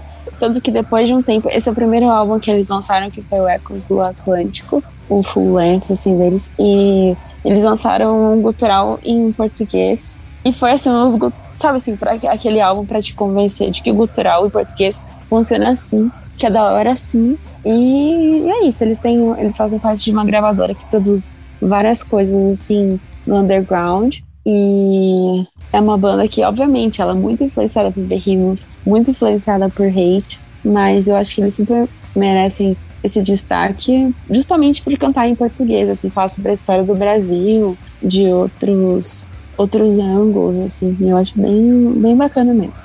Curti pra caramba, eu não conhecia essa banda. É, eu acho até que eles poderiam estar no RABM. Eles são black metal bem anticolonialista, antifascista, eles sempre abordam esses temas de maneira bem direta e crua principalmente por ser cantado em português, como a Kátia falou, então eles vão direto ao ponto, você ouvindo já consegue entender o que eles estão falando. E esse álbum Ecos do Atlântico, puta merda, é bom pra caralho, todas as letras são bem feitas, é, é bem produzido, se eu não me engano foi feito só por duas pessoas, né? Pelo que eu pesquisei, não, não lembro Isso mesmo. também. Uhum. É, e parece assim que é uma coisa realmente de uma banda completa e tudo mais. E eu gostei muito dessa estética deles, gostei desses temas que eles abordaram. E apesar de ser uma banda relativamente nova, se não me engano, eles começaram ali por 2014. É uma banda que aborda sobre essa questão histórica mesmo, e eu acho que eles têm é, tudo para crescer. Só que eu não achei muita coisa mais sobre eles pesquisei bastante sobre álbuns novos e tudo e, e, não consegui encontrar, não sei se ainda existe, mas acho que só pelo fato de eles terem feito esse álbum Ecos do Atlântico, eles já deixaram um legado bem foda. Eu acho que ele é uma boa para quem quer ouvir o black metal nacional, mas tem o rolê da produção como barreira. Eu acho que esse álbum é muito bem produzido. questão de é, mixagem, tudo vai agradar. A questão lírica é incrível, o instrumental da banda é perfeito, principalmente a guitarra, mas a bateria também muito, muito bem embaixo, tudo muito bem completo. Foi uma grata surpresa. Eu acho que a Katia tinha trazido numa playlist, né? E, cara. Sim, incrível. de Black essa, and Death, isso mesmo. Essa banda é incrível. Eu acho que eles também estão aí para provar que, que você pode sim fazer metal com uma letra bem feita e cantado em português, porque eu vejo que tem muita banda que acaba fugindo para o inglês por ser mais fácil, né, estruturalmente falando, e fogem assim do português por achar, por ter dificuldade de, sei lá, rima, enfim, estética, mas eu acho que eles conseguem fazer isso muito bem feito e fica aí é, como exemplo para outras bandas também brasileiras, eu, que eu gostaria, né, que fizessem isso também. É, exatamente, e assim, querendo ou não, é complicadinho compor metal em português, sabe? E as letras funcionam muito bem. A capa do álbum é linda, do Ecos do Atlântico. Achei incrível, já, já me chamou a atenção por causa disso. O logo da banda também é muito bonito. A Kat provavelmente vai falar, ela é a sommelier de logos e capas. É maravilhoso esse logo. É foda, né? É foda. E cara, meu Deus, Ondas Negras tem um riff muito foda, um riff melódico, assim, muito massa. E eu acho interessante que eles estão nesse Black Net Death, assim, mas alguns momentos vão quase para um Mellow Black mais cadenciado e tal. Eles têm esses elementos, assim. E, porra, mano, foi a, maior surpresa, assim, da, da pauta. Eu não conhecia a banda e foi muito interessante descobrir, sabe? Eu achei o, o som deles muito bem produzido, muito refinado. E, cara, essa banda tem que ser mais conhecida. A gente tem que divulgar mais eles, porque, porra, mano, muito bom, muito bom né? Só a abertura desse álbum em Ecos do Atlântico que eles começam a tacar pau lá nos cristãos já, já merece sucesso aí. Cara, essa banda foi uma surpresa muito gostosa, sério. Eu gostei muito. Tem uma música em específico do, do álbum Ecos do, do Atlântico chamada Antipátria. Fiquei ouvindo essa música várias vezes. E depois fui fazer uma pesquisa sobre a, as letras da, da banda, né? É, sobre qual, qual o que, que qual, qual a mensagem que eles queriam transmitir, né? Eu percebi que eles são antifascistas, né? As letras de música já trazem muito esse peso antifascista. Cara, me identifiquei de, demais, tanto ideologicamente quanto musicalmente. Né? O cara, e assim, destaque para aquele vocal. Vocal foda, adoro esse tipo de vocal rasgado. Bom, antes de prosseguir para a última banda da pauta de Black Metal Death, eu queria só dar um salve aqui pro Malefactor, que eu tinha colocado na pauta, mas eu vi que não era Black Metal, mas tem alguma coisa de Black Metal ali mas fica o salve aí, Malefactor, outra banda de Salvador muito foda. E a última que vamos fechar aqui, na verdade são duas bandas, né? Que é uma banda que virou outra, que a gente já comentou aqui, que é o Espera 13 e o Asterian. Vamos lá pro Espera 13 e o Asterian, que eu amei pra caralho. Eu tinha ouvido um pouquinho do primeiro álbum do, do, do Espera 13, é, quando a gente tava fazendo a primeira, a primeira pauta do Black Metal e que a gente percebeu que ia ser um, um episódio de 10 horas e dividiu em 5 partes. Eu vi o primeiro álbum e eu tinha achado ok, maneirinho, legalzinho. Tipo, eu fiquei, ah, massa, ouvível. Mas, cara, eu fui ouvir o, terceiro, o segundo álbum, que é o. Deixa, espera aí que eu tô. Unexpected Ultralights. Exatamente, é Unexpected Ultralights. E caralho, que álbum perfeito, que álbum incrível. Eu amei esse álbum, eu amei tudo nesse álbum. Eu adorei o vocal, eu adorei a ambientação. É, a, a, música que eu mais adorei foi o The Giant, que é a música, é a maior música do álbum, né? Uma música de 11 minutos. Sim. Eu, eu adoro uma música bem feita e que tem um, uma introdução Não é longa. meio sugestiva, né? é, é verdade, só podia ser The Giant é a última música, tipo, acordou, Wakened. Mas enfim. Mas. É, cara, muito boa essa música, é incrível. Eu adorei esse álbum. Black Moon Rising também é uma música incrível. É, eu não esperava gostar tanto de verdade, porque eu já tinha ouvido o primeiro álbum. Eu falei, ah, vou ouvir aqui de novo, porque a Kat sempre fala tanto, tão bem dessa banda. E essa banda só tem 15 ouvintes mensais no, no Spotify. Eu tenho que ouvir aqui pra, pra ver se é isso tudo mesmo. E, cara, tipo, 8 é do VNE, né? Exatamente, 8 é do VNE, tá ligado? Então, eu amei muito esse álbum, gostei demais.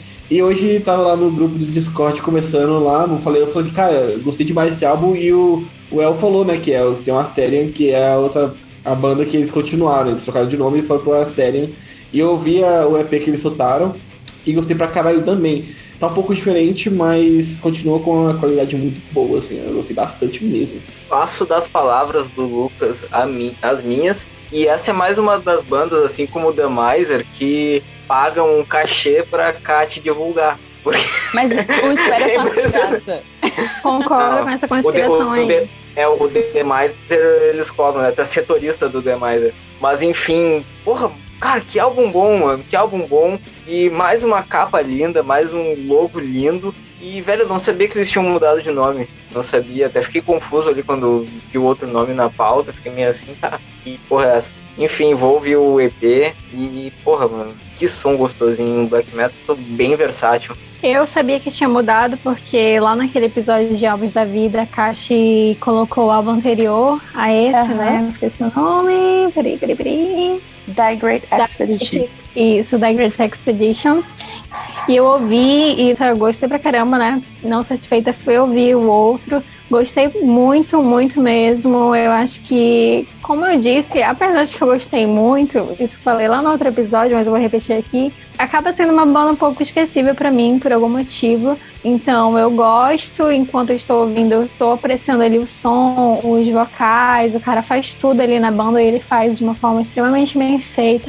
Mas depois que eu termino de ouvir, é como se, se eu que, como se eu esquecesse um pouco, não sei. Como se não fosse uma banda que realmente me marque de uma forma que vira e mexe, eu volto lá para ouvir o álbum novamente. Mas enquanto eu tô ouvindo, enquanto eu lembro, é uma banda excelente. É, gostei muito de conhecer, gostei muito de reouvir para essa pauta. E é isso aí. Bom, Espera 13, Asterion, whatever. É minha banda favorita do Brasil.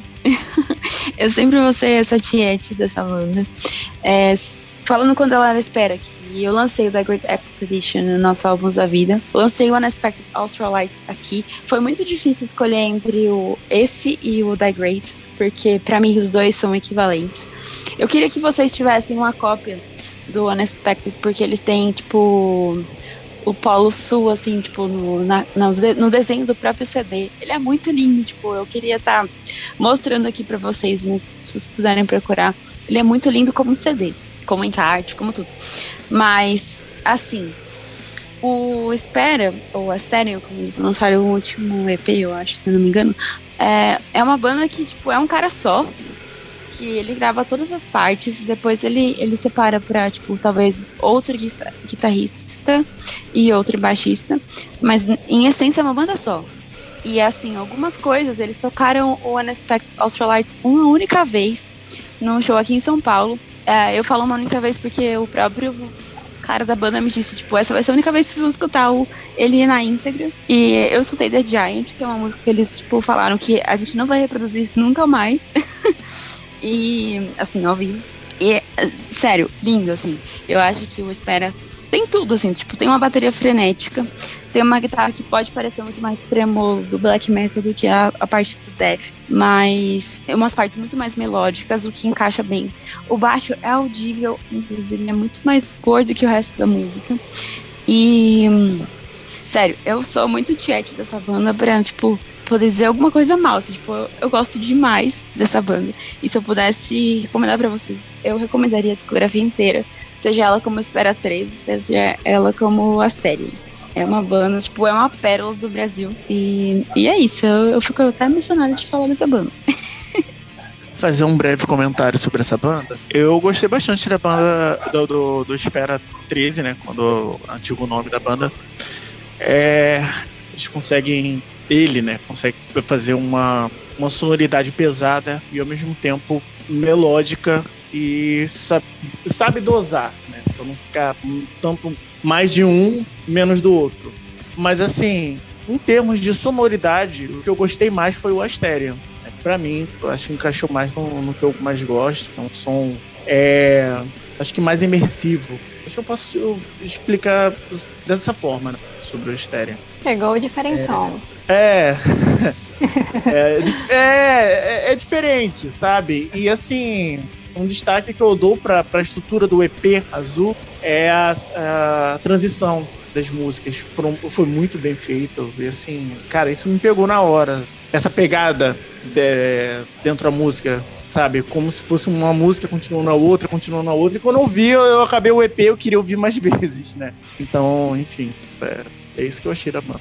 Assim, todas as bases de transição do Azul estão tudo lá no Unexpected Ultralight. Então, tipo assim. Ouve mais eu lá. eu, eu não notei, porque eu só gostei mesmo da banda, sabe? Mas vou ouvir mais vezes então.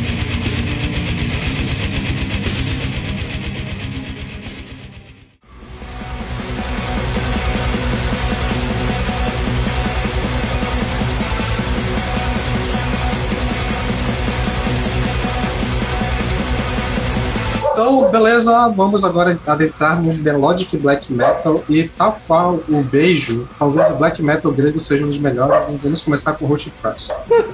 O quê? tá Caralho, plagiando as minhas. liberar. Ei, pô, 9h20 ainda. Caralho, tá plagiando as minhas piadas, Sander. O que é isso? Essa, pi- essa piada uma vez por mês tá no Twitter por aí, eu já vi o Matusa fazendo, já vi tu fazendo. Então... Não, mas o, o, o Matusa me plagiou também, ó. É a safadeza sendo legalizada. É a, sac- é a pura sacanagem. É o Kid Dito isso- no Twitter. Que Deixa, banda deixa, é deixa, Roger deixa o Alan falar né? primeiro. Deixa o Alan falar primeiro, bichinho. Ele tem, ele tem que ir, ele tem que ir. Desculpa, desculpa, desculpa. O, o Hot Crash, cara, é uma banda que eu conheci quando era pequeno.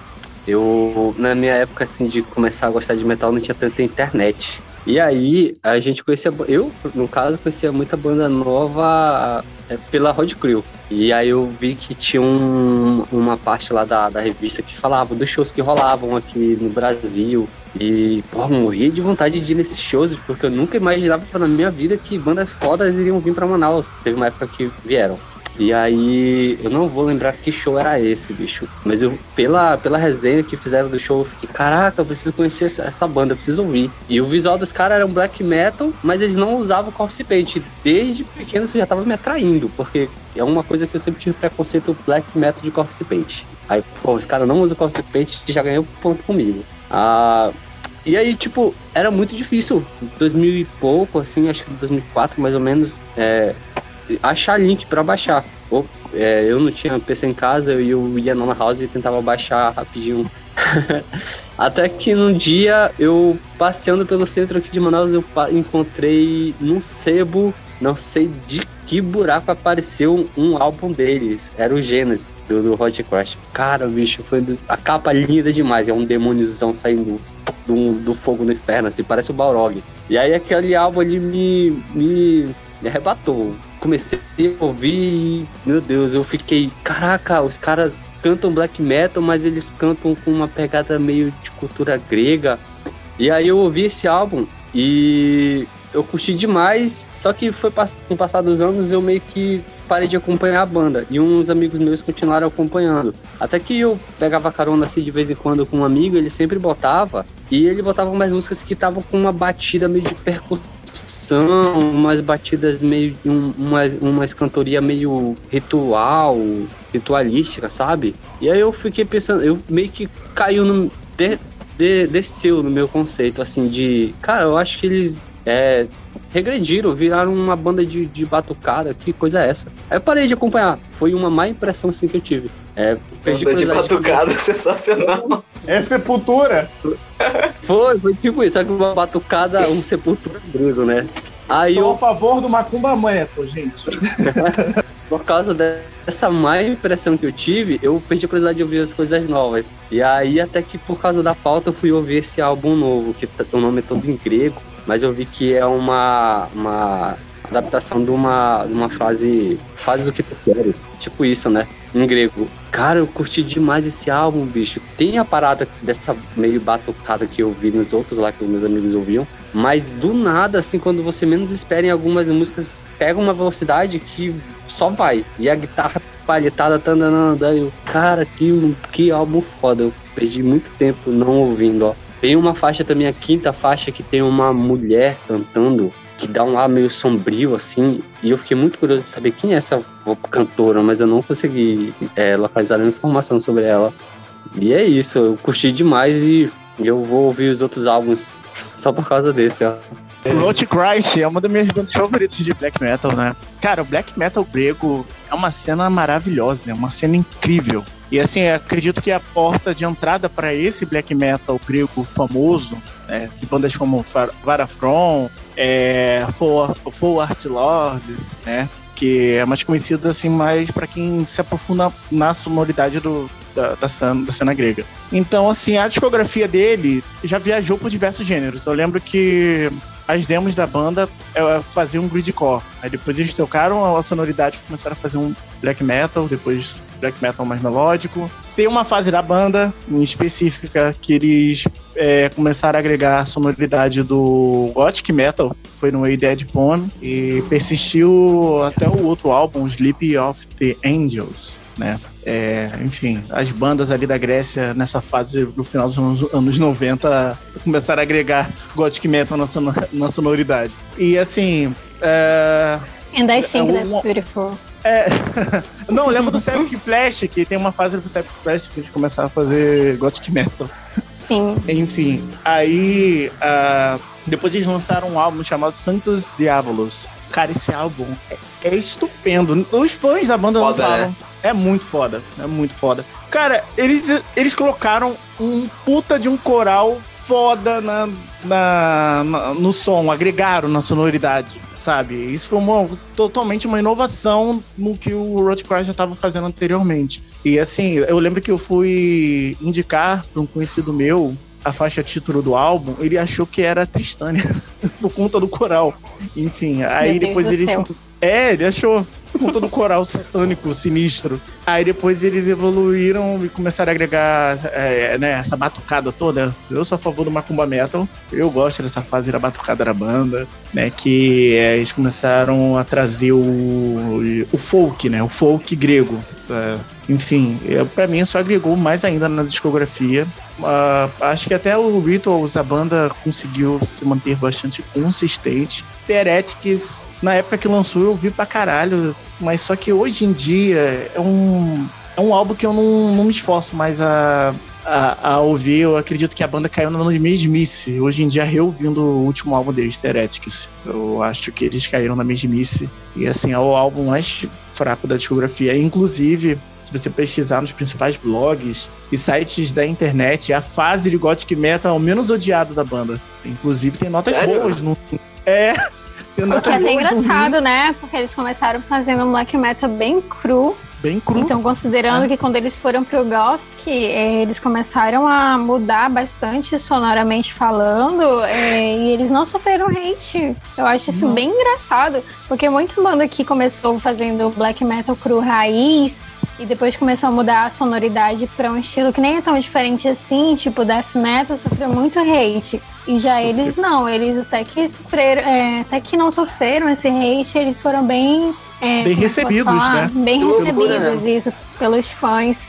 Mas, mas Pelos fãs talvez não só do Gothic Metal, mas do próprio Black Metal, eles foram bem recebidos. Eles têm notas acima de mas- 80% lá no. No E Metal. isso, inclusive, esse Caralho. álbum que tu falou, esse álbum que tu falou, que é o último álbum, né, de 2019, que é o The Heretics, ele foi. Ele saiu, acho que foi no Lousy Wire, como um dos melhores álbuns de metal dos últimos anos. E ele é um álbum que ele vai Bom. bem pro melódico mesmo, tem bastante de gótico, não só sonoramente falando, mas tipo até em questão de literatura, né? Que eles têm músicas inspiradas no, no, no conto do Edgar Allan Poe. Então eles vão assim bem pro gótico mesmo. E ainda assim ele foi eleito um dos melhores álbuns de metal. Eu, eu- hoje em dia eu enjoei desse álbum. Eu lembro que na época que lançou eu escutava todos os singles. Nossa, Eu é um dos ficava compartilhando. É, a, Putz, eu capa, a, capa, a capa do álbum é maravilhosa desse álbum. é. Perfeito.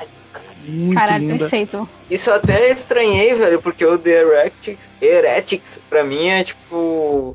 Talvez seja o meu álbum favorito da banda. Acho que eu- talvez seja o que eu mais ouvi, cara. Eu gosto pra caralho, justamente por ele ser bastante melódico, assim, sabe? E com E eu acho relação que ele é um a. dos. Desculpa, Peralta, mas eu só ia falar que eu acho que Uhum. ele, complementando tua frase, eu ia falar que ele é bem um dos álbuns que você pode indicar pra uma pessoa que não curte Melodic Black ou não curte nem nada de referente Exatamente. a Black Metal, porque ele é muito consistente. Exatamente, tipo, quando eu tava nessa jornada de ouvir, começar a ouvir mais black metal, esse foi um dos álbuns que mais me pegou, assim, sabe? E, porra, tanto que a, a primeira faixa, The Name of God, ela é bem grudenta, assim, sabe? Bem interessante. Tem a Heaven. Sim, Gruda na cabeça não sai mais. tem a Fire, God and Fear, Hell Be Thy Name, também muito foda, Heaven, Hell and Fire. Tipo, essas aqui de cabeça, tô dando uma olhada aqui no tracklist, porra, tem muita música que eu curto, assim, sabe? E com relação à discografia no geral, assim, ah, eu acho o Rotting Christ uma banda muito difícil de tu chegar e recomendar um álbum, porque eles já fizeram de tudo, sabe? Inclusive, aquele álbum que tá na pauta do nome impronunciável, ah, cara, ele é um álbum de folk, sabe? Ele é um álbum de folk. Porra, eu acho muito foda o quanto eles nunca se. Eles não se apegaram a uma. A um rótulo, assim, a uma sonoridade padrão, e mesmo assim, tu ouve, tu sabe que é Hot Christ, sabe? Eles têm algumas particularidades, assim, que eu acho bem interessante. E, porra, mano, eu acho que o Rotting Christ é uma banda que merece ser muito respeitada justamente por essa coragem, assim, de inovar tanto. E Sobre quanto que a Jade falou com relação ao, ao. a eles não tomarem tanto hate por mudar de sonoridade, meu.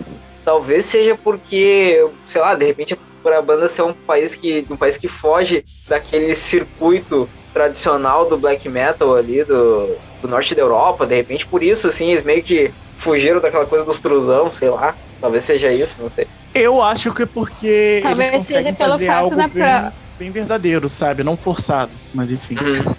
Acho que também pelo fato de que a própria banda já mudou muito o estilo, né? Os primeiros álbuns eu acho que nem estão no Spotify, mas você pode conferir no, no Bandcamp que tem aquele black metal bem, como eu falei, extrusão, raiz. E depois eles vão pegando coisas mais, como o próprio Perato falou, do folk metal, né? O próprio Rituals é um álbum que tem muito de folk, tem muito assim do folclórico da Grécia, banda, é, músicas cantadas em, em grego. E o Rotten Christ ele é uma banda, é uma banda que conseguiu se manter muito bem em todo em tudo que ela se propôs, eu acho. Quando era black metal fez um black metal truzão excelente, depois começou a mudar para melódico também, depois começou a colocar coisas de folk também. Então eu acho que também seja por isso que eles não sofreram tanto hate, porque em tudo que eles se propuseram fazer, eles conseguiram fazer muito bem feito. O desespero do David Mustaine. É, é do Dave Mustaine que eu ia falar. Eles tiveram até uma treta, mas eu acho que isso só serviu pra dar mais força pra eles. Eu conheci é o o Sim. Christ por conta do, de- do Dave Mustaine falando mal do Rotten Christ. É, Ele se recusou Pô, a tocar no festival que tava junto com a banda porque Se ele falou mal, então é bom. É, Ah, É tipo isso foi, Caralho, é- Isso era o lá na- Christ, mano. Tá, Roger Christ. isso foi na, na Def 2000, né? Isso aí. Sim. Ele falou, loucura, velho. tocar se essa banda tocar no mesmo evento que eu. Aí eu, porra, o cara se acha. Cara, e não- que, e que escroto. Aposto que se, a banda fosse americana, ele não ia encher o saco. É um cuzão, tá ligado? Ele tocou com o Slayer Não, porque anos a porque aí, é né? a autoestima que eu satânica, queria. conta do nome da banda. Não, pois é, e tipo. Eu, se eu É. tivesse no festival, eu não queria tocar no palco do que o David Mustaine. Mas pensar o agora, Megadeth que tem a ver. Isso que tu falou, me veio a Que é black metal. lembrança que várias bandas também fizeram, fiz- quiseram fazer o contrário, se recusar a tocar com o Megadeth. Se, se me salva a memória agora, né? O meu comentário vai ser um pouco mais, mais rápido, porque O Hot Clash é uma banda que eu gosto pra caralho, eu ouço. Só que é uma banda que eu acabo não fixando muito, assim, tipo, toda vez que ele lança álbum novo eu vou ouvir e tal. Gosto, mas é uma banda que eu acabo não voltando tanto. Mas tudo que eu ouço deles, independente do gênero que eles estão ou que eles se propõem a fazer, eles são muito bem no que eles querem fazer, cara. Acho uma banda muito. é, muito, eu não diria perfeccionista, mas uma banda que o que eles fazem, eles fazem muito bem e dá sempre certo. Eu nunca ouvi nada deles que não me agradasse. Tem umas coisas que eu não ouço tanto, mas assim, no geral, eu nunca vi nada deles que não fosse no mínimo muito bom. Acho a banda assim uma das maiores em quesito de qualidade e consistência dentro da cena atual. E até uma banda que eu, eu queria que fosse um pouco, ela até merece né, um pouco, ser um pouco mais famosa do que é dentro da cena, porque, cara, o nível de consistência deles e de estar sempre entregando álbum depois de álbum é, é doido, coisa de doido. Nossa, é a terceira banda mais ouvida no meu Last FM, enfim. Descobri isso agora. Cadê o episódio de Black Metal da Grécia desse podcast? Eu ia Aí. falar isso. A gente vai fazer black metal de todos os lugares possíveis, né? Tipo assim, É, é. é isso. É, Na verdade, eu ia falar é, metal vai Grécia. pegar Eu acho que cena grega. Cena grega eu acho que rola, hein? Tem, Eu nem sei o aquela. que eu queria dizer. tem Black Aquela- Metal, tem o Flash God Apocalypse, tem o Firewind, olha. Flash God é Caralho. Ah, Italiano. Sarah, a próxima É o banda que nós vamos falar, né? Aquela É o charge do cara com as latinhas de leite chegando perto da vaquinha seca, tá ligado? Aí a gente é, é o Vene chegando perto do black metal. Ah. Bora! Inclusive, Certi Flash tá pra Exatamente, olha aí. E isso que metade da equipe nem gosta de black metal, tá ligado? Ah, a, gente tá, a gente tá gostando agora, né? O Foda é isso. É. O Foda é isso. E pra, pra encerrar Eu o. sempre falei disso. Eu acho que o Lucas vai falar ainda. falar. É, vou falar ainda. Vou falar Ah, Eu também. é que eu, é que eu Ah. queria mandar um beijo pros caras do Rotting Christ, mano. Tá mandado então, Piratas. Boa, boa, boa. Um Mas- beijo especial. um beijo grego, né? O, fa- o famoso ósculo obsceno, né? É. Pelo amor de Deus. Beleza. Mas vamos lá. Vamos lá. Cara, o Rotten Christ eu também já tinha ouvido um pouquinho desse álbum pro, pra outra versão da, de, de pauta. E eu não tinha gostado da primeira vez que eu ouvi. Eu achei meio estranho. Eu fiquei tipo, ah, não sei, é, não gostei tanto. Mas essa vez que eu ouvi agora eu gostei pra caralho. Eu gostei muito desse álbum, do Cataton, Daimona e Atoi, sei lá, do What Thou Wilt. Ah, e eu gostei pra caralho desse álbum. E mas assim, tem um problema, aconteceu um problema, tipo, parecido com o que aconteceu com o Belfegor. Belfegor, não sei. Foi quanto lá. É, que eu ouvi a primeira música, eu gostei tanto dessa primeira música, da Inhuman Shibalba. Cara, eu não vou, eu vou falar a pronúncia certa, puta que pariu, não tem como. O grego de milhões. Mas eu gostei tanto. É, exatamente. O grego de centavos. É, Ué, eu é tudo gostei que é de, de letras aí, pô. eu só sei ler letras é, separadas. É, quando junta, fudeu. Mas, quando. Mano, essa primeira música é tão boa e tem aquele. é tipo um coral, sei lá.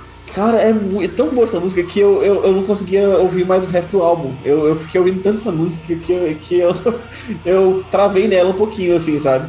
E como a nossa, nossa, nosso tempo aqui é escasso para ouvir tanta coisa em tão pouco tempo, ela atrapalhou porque eu não consegui terminar esse álbum. Porque as primeiras seis músicas, assim, as seis, sete, são tão boas, a primeira música é tão incrível que ta- eu travei nessas aí e eu não consegui terminar o álbum e é isso, sabe? Tipo, eu tenho que parar mais pra ouvir o Rotten Christ.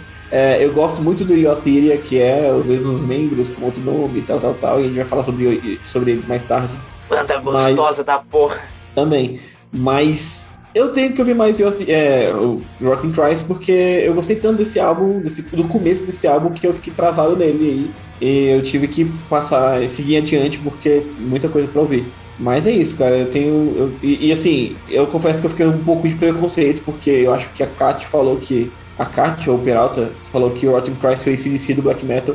Eu fiquei, puta, aí será que eu Não, quero ouvir mano. o ACDC do Black Metal? Não, Mas- não, não faça isso. Heresia! Não faça isso. O, eu, eu amo Rotting Christ, jamais diria isso. Ok, meu- Ele disse que foi que falou isso, vamos banir agora. Eu não, Não sei, sei. se aconteceu. Herege! Eu não Alguém me lembro de falou- ter falado isso. Alguém falou isso. Alguém que falou não? isso, né? que- isso, é, isso é o tipo de coisa que a Gabi diria, mano. Tá com Pode cara de ser. ser Caralho, né? Bo- Ela- nem tá ela- aqui. Tá É, modo, botando, né? botando palavras na boca de quem não tá no, aqui pra Ela se não defender. tá, isso ela aí, não tá aqui pra muito se bom. defender. Covardia. Isso aí. Mas, Mas assim, o Léo, que é amigo próximo dela, concordou, né? Então. Concordei, É. certeza que foi ela. Isso Ei, machismo É- isso aí. Gabi É nem algo que tá ela diria, certamente. Mas é isso, eu gostei bastante da banda, simplificando aqui, resumindo. É, gostei bastante da banda, mas tenho que ter mais tempo pra ouvir ela, porque muito corrido essa, esse negócio de ouvir tantas bandas em pouco tempo, uma semana e tal. Esse álbum do Hot Priest me prendeu também, as primeiras músicas. Eu parava pra ouvir, dava play na primeira, quando eu ia, menos esperava, já tava na terceira. Eu, cara, qual é a diferença da primeira pra segunda, sabe? É muito fluido. Aí eu voltava pra primeira, ouvia de novo. Aí eu tentava pegar o riff mais marcante de cada um pra tentar identificar. Mas não que eu seja ruim, eu gostei demais desse álbum. Acho que você vai falar, falar vai, Kat? É, sim, sou eu. então, eu gosto muito de Rushing Christ. Inclusive, eu percebo que eu sou muito mais de, de como eu posso dizer, de faixas do que de álbuns. Porque algumas faixas eles me pegam muito, tipo He the Ether, que é um álbum tipo do Teogonia lá de, dos anos 90, se não me engano. E algumas outras vão acabando me pegando, assim, ao longo do, da discografia. É, eu acho muito louco que parece que é tipo uns cachorros fazendo gutural, sabe? Eu gosto muito desse termo que o, que o Rushing Christ traz pra música. Eu acho que é. Os é cachorrões bem... do black metal. Sim, parece um cachorro fazendo gutural. O sotaque deles é muito perceptível, inclusive no gutural. Então, tipo, pra mim, ia não chamar Rushing Christ. É... Ah, é o suco do black metal. Tomara que eles lancem um álbum novo. Pois é, né? Sim, tá, com certeza. Acho, acho, que é possível que tenha alguma coisa assim. Né? Bom, antes de prosseguir para a próxima banda na pauta, o Gabriel Correia lá na Twitch indicou uma banda de black melódico, né? Que é o Catarazian, que é aqui de Manaus, que eu botei aqui para tocar enquanto está conversando e achei doidão a banda. Só que só tem uma música no Spotify ainda, mas se sair alguma coisa nova, eu coloco na pauta de lançamentos.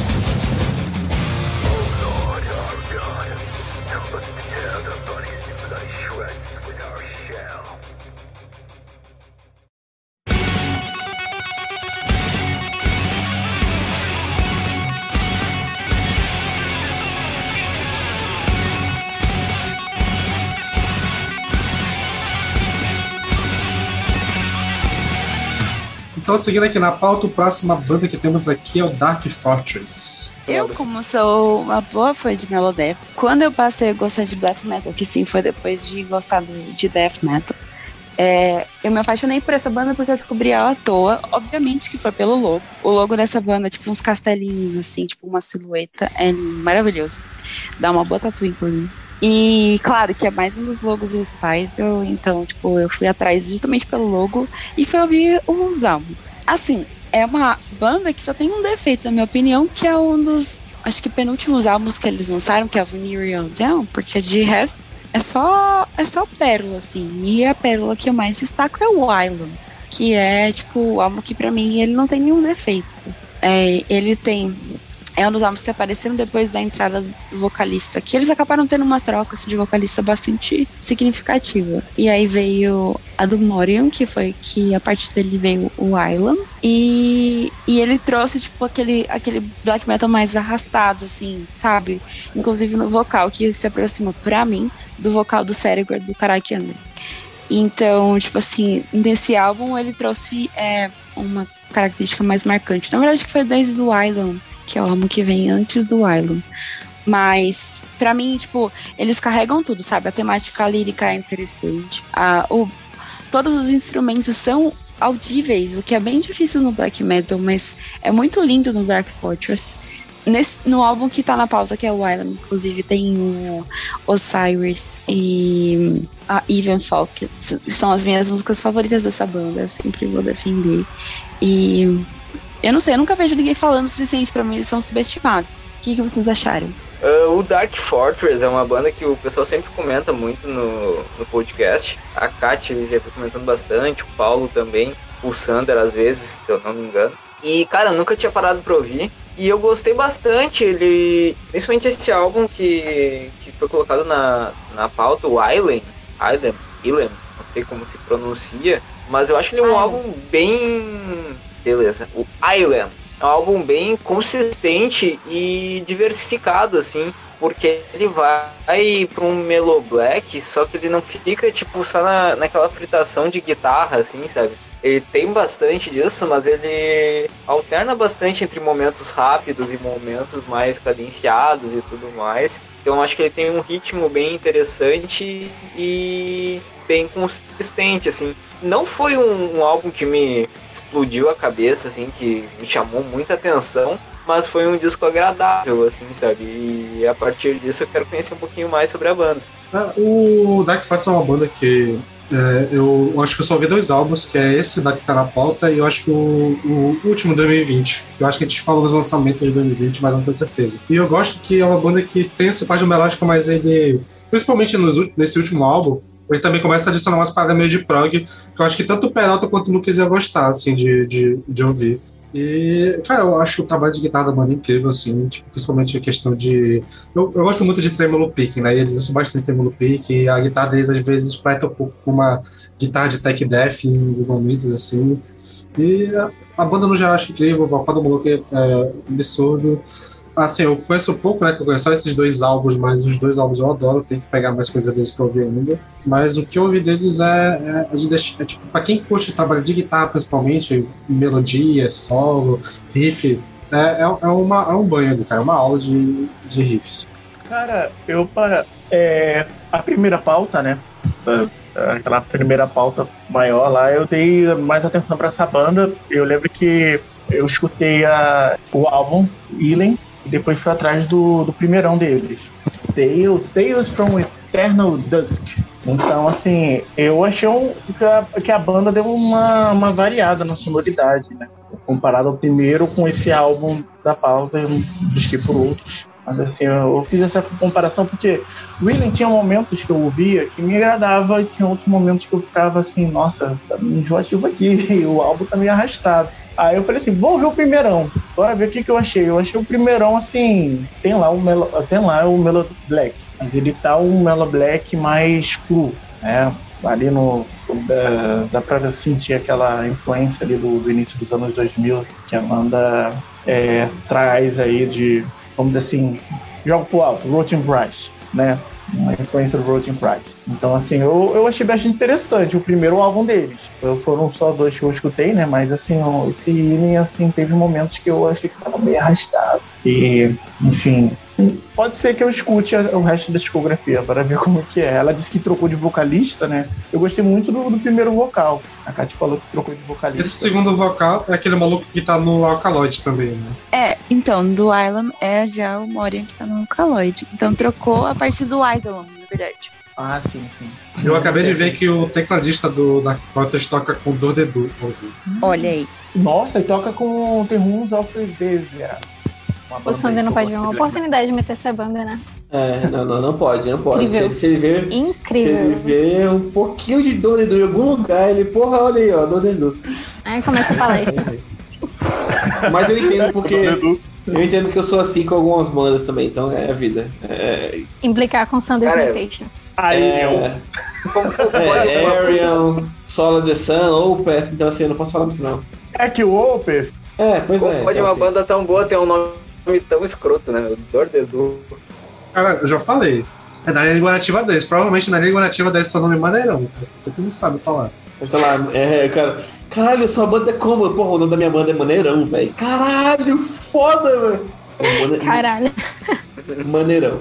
Alright, tá, beleza, bora lá. Maneirão. É, cara, Dark Fortress eu não conhecia também, como várias outras bandas de black metal.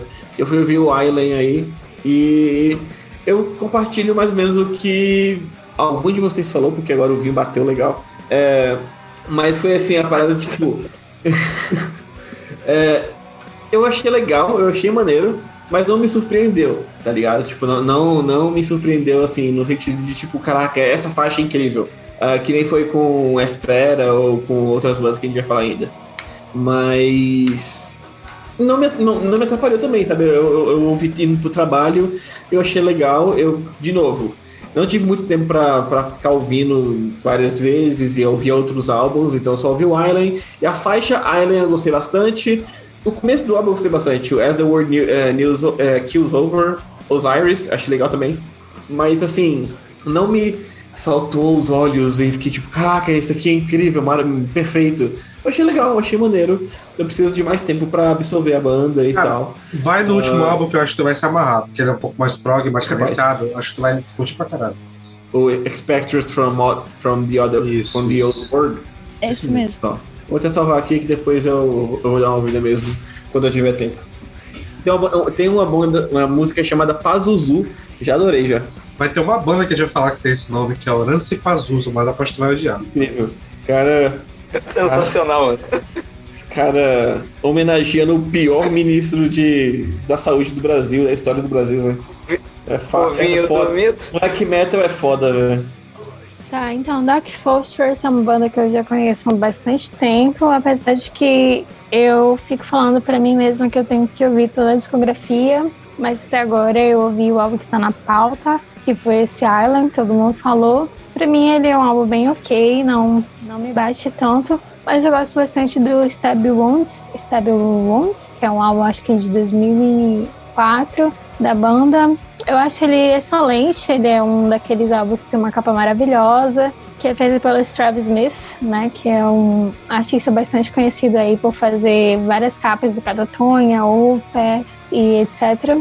É, não só a capa é bonita, como esse álbum é muito bem feito, eu acho ele extremamente consistente. É um, um- black metal que vai bastante pro uma parte de melódico com tech death e é muito bem feito, a produção dele é excelente. E fora que ele também tem uma faixa bônus, que é a End Time, que não é. que é um cover, na verdade, do, do Catatonia, que eu acho excelente. Então é um- uma banda que eu preciso conhecer mais. Só que pelo que eu conheço, esse álbum Step Wounds me bate muito mais do que o Yellen. Nem notei um cover do Catatonia.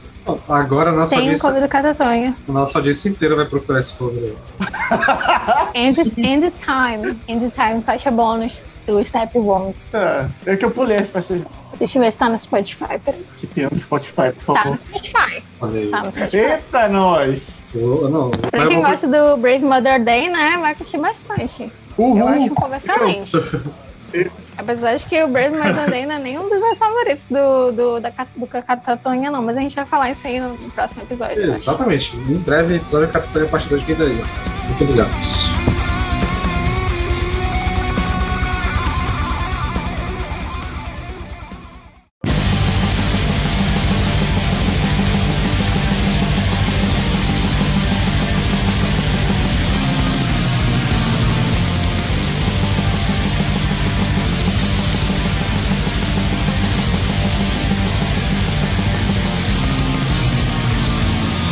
Beleza, prosseguindo aqui, nós temos a banda Uada. Essa eu posso começar? Uada, né? Essa é braba. Cara, Vai. então, eu vou falar porque a minha primeira contato com a banda foi com o álbum de 2020, que é o Jim, que a gente inclusive falou no episódio de lançamento de 2020, não lembro exatamente qual. Mas eu lembro que a minha primeira impressão foi: caralho, que guitarra foda, mas eu não lembro direito do álbum depois que acabou. E eu fiquei por muito tempo com essa impressão da banda assim: cara, é uma guitarra muito foda, mas eu não lembro de mais nada. E eu fiquei com essa impressão até pegar a pauta do episódio e a gente colocou outro álbum, né? Que é esse, o. Caralho, como é o nome? Cult of rodar Death. Sun. Cult of the Sun. E é nesse aqui eu, caralho, agora sim a banda bateu legal. E até eu fui reouvir o Jim e o Jim até bateu legal depois. Então, assim, é uma banda que realmente a primeira impressão não foi muito boa. Mas, cara, quando tu vai ouvindo, e pra quem curte esse tipo de melodia na guitarra, que eu acho que em alguns momentos lembra até Power Metal, né? Porque tem aqueles dueto de guitarra, assim, alguns solos e tal. Então, assim, eu gostei pra caralho. Então, cara, boa banda, som maneirão. O vocal e a bateria ainda não é tão marcante quanto eu gostaria, mas a guitarra, acho que ela eleva o nível da banda acima. Cara, ela foi a surpresa da pauta, assim, do episódio pra mim. Porque eu não esperava gostar tanto assim. E eu acho que. Eu acho que é o contrário pra mim. Tipo, tá. Claro que os- o- a guitarra e o dueto de guitarra é incrível, é fodido, é maravilhoso. Mas eu não esperava gostar tanto também do vocal, cara. O- o- como ele faz o vocal de várias formas diferentes, e ele tá, faz um vocal mais black metal, depois um vocal mais, mais grosso, depois mais agudo. E caralho, eu gostei muito disso. E normalmente eu não gosto, mas funciona muito bem nesse álbum. E sim, cara, as melodias de guitarra são incríveis. Esse álbum, of a Dying Sun, é muito bom. É- é- eu, eu repeti ele. Foi, foi um daqueles álbuns que eu, que eu parei pra ouvir o dia todo e atrasou minhas pautas todas e, meu, e minha, e minha, meu cronograma. E eu fiquei, cara, mas eu, eu tenho que voltar pra esse álbum depois. Aí eu, sei lá, eu fui lá e ouvi outras, outras bandas da pauta, fui ouvir eh, até bandas que ficou pra ficar pra próximo episódio. Mas depois voltei pra essa banda de novo, porque, cara, eu gostei muito de Wada. Eu gostei muito de saber que é uma banda nova, só, então só tem três álbuns, e os três álbuns têm uma capa fodida de incrível. Então tô muito feliz que vai ter. vai ter muito mais álbuns novos aí logo. Espero que seja logo, porque, cara. Inclusive é capaz de sair esse ano, né? Porque não sei dois, dois anos, É. né? Ah, é? Exatamente. Eles anunciaram, Lucas. já anunciaram algo novo. Olha aí. Caralho, Eita, sério? olha aí, breaking news aí. Muito bom. Que massa. Cara, cara, é isso. Eu achei o álbum incrível. Foi a descoberta da, da- do episódio pra mim. Porque eu gostei demais, gostei demais mesmo. Eu, tô, eu, eu vou. Assim que, sei lá, assim que eu tiver um tempinho, eu vou parar pra ouvir a discografia inteira, que são só, três álbuns, e, mas cada álbum eu achei bem, tipo, super palatável, não só pela sonoridade e tal, mas pelo, pela duração e. Sei lá, tipo, esse, esse álbum que eu tava da tem 55 minutos, não é pequeno, mas foi tão rápido pra mim, eu, eu ouvi ele tantas vezes essa semana, então é isso, incrível. Cara, é um disco que desce muito bem, velho. Muito bem. E a minha relação com a banda foi bem parecida, assim, com a do Sander. Meu primeiro contato foi em 2020, quando a gente, a gente gravou o episódio de lançamento sobre o Dino. Tu tava nesse e já, depois eu fui. Eu tava. Eu tava, Caralho. foi o terceiro trimestre. Olha aí. Pois é, rapaz, né? Não lembrava quando tinha saído. Estamos ficando. Faz tempo, faz tempo. Estamos ficando velhos, Magno. Enfim, é, tô ficando velho. Enfim. ah, e foi, foi parecido com a do Sander, assim, eu achei um álbum legal, mas ele não me pegou muito. Apesar da capa maravilhosa, aliás, acho muito foda todas as capas da banda e todas elas têm aquele sol negro no, no, no centro. Acho Sim, muito foda. foda pra caralho. E tomara que eles continuem com isso, eu adoro esses padrões, assim. Enfim. ah, e aí, um tempo depois, eu fui atrás do Cult of Dying Sun. E porra, mano, que álbum incrível, velho. Sensacional, mano. E como o Lucas falou, o vocal ele é bem versátil, assim, desse gutural death black, assim, sabe? E de modo geral, eu. É uma banda que. Sinceramente, eles não inovam, assim, eles não trazem nada ah, extremamente original ou do tipo, mas o essencial deles está nas melodias. Eu acho as melodias deles muito bonitas e eles fazem assim, ah, entre aspas, um arroz com feijão muito bem feito, sabe? Tipo, é um Melo Black, só que é um Melo Black extremamente refinado, extremamente caprichado e de certa forma. ah, esse cuidado com as melodias que a banda tem acaba trazendo algo só deles, assim, sabe? Mesmo sendo uma banda que, que tem uma sonoridade, entre aspas, tradicional dentro do Mellow Black, se tornou algo muito deles, assim, em razão desse, dessa sensibilidade. Então é uma banda muito foda e eu queria mandar um abraço pro Davi Ferreira, membro do grupo Santo Zeca, meu bruxo aqui, que ama muito essa banda e vou mandar esse episódio depois pra ele, só pra avisar que a gente falou de Wada. É, eu conheci a banda um pouco antes do lançamento do, do Jim, né?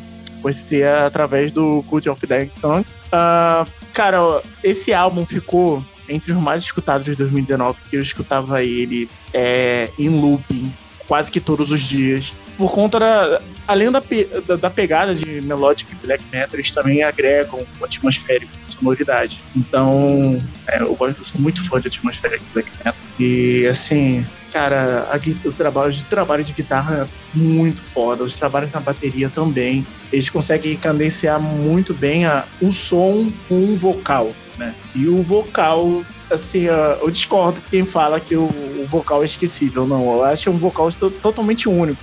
Até porque Sim. tem algumas faixas no Cult of Dying Sun que parece que o vocalista está uivando na música. Só tá, uh, sabe? Assim, mega combina com a, a, a logo Late da banda. coração. Mega combina. Caraca, Eu pensei na mesma coisa. Só Caraca. online. caraca, velho. Alguém, alguém. Puta Puxaram o TikTok.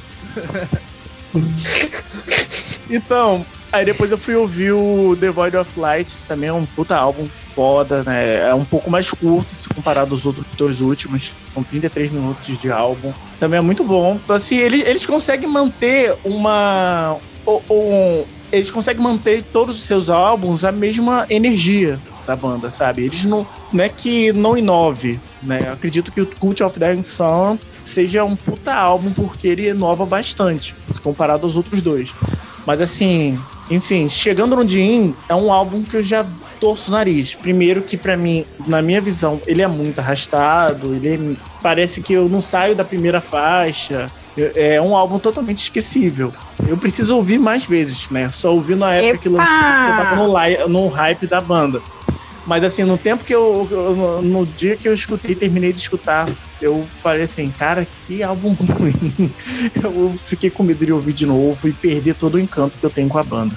Pois pra mim já é o contrário, eu prefiro muito mais o de, de Jin do que o Cult of Dying Sun. Não sei porquê, mas tudo que o Ellison falou pra mim é o contrário.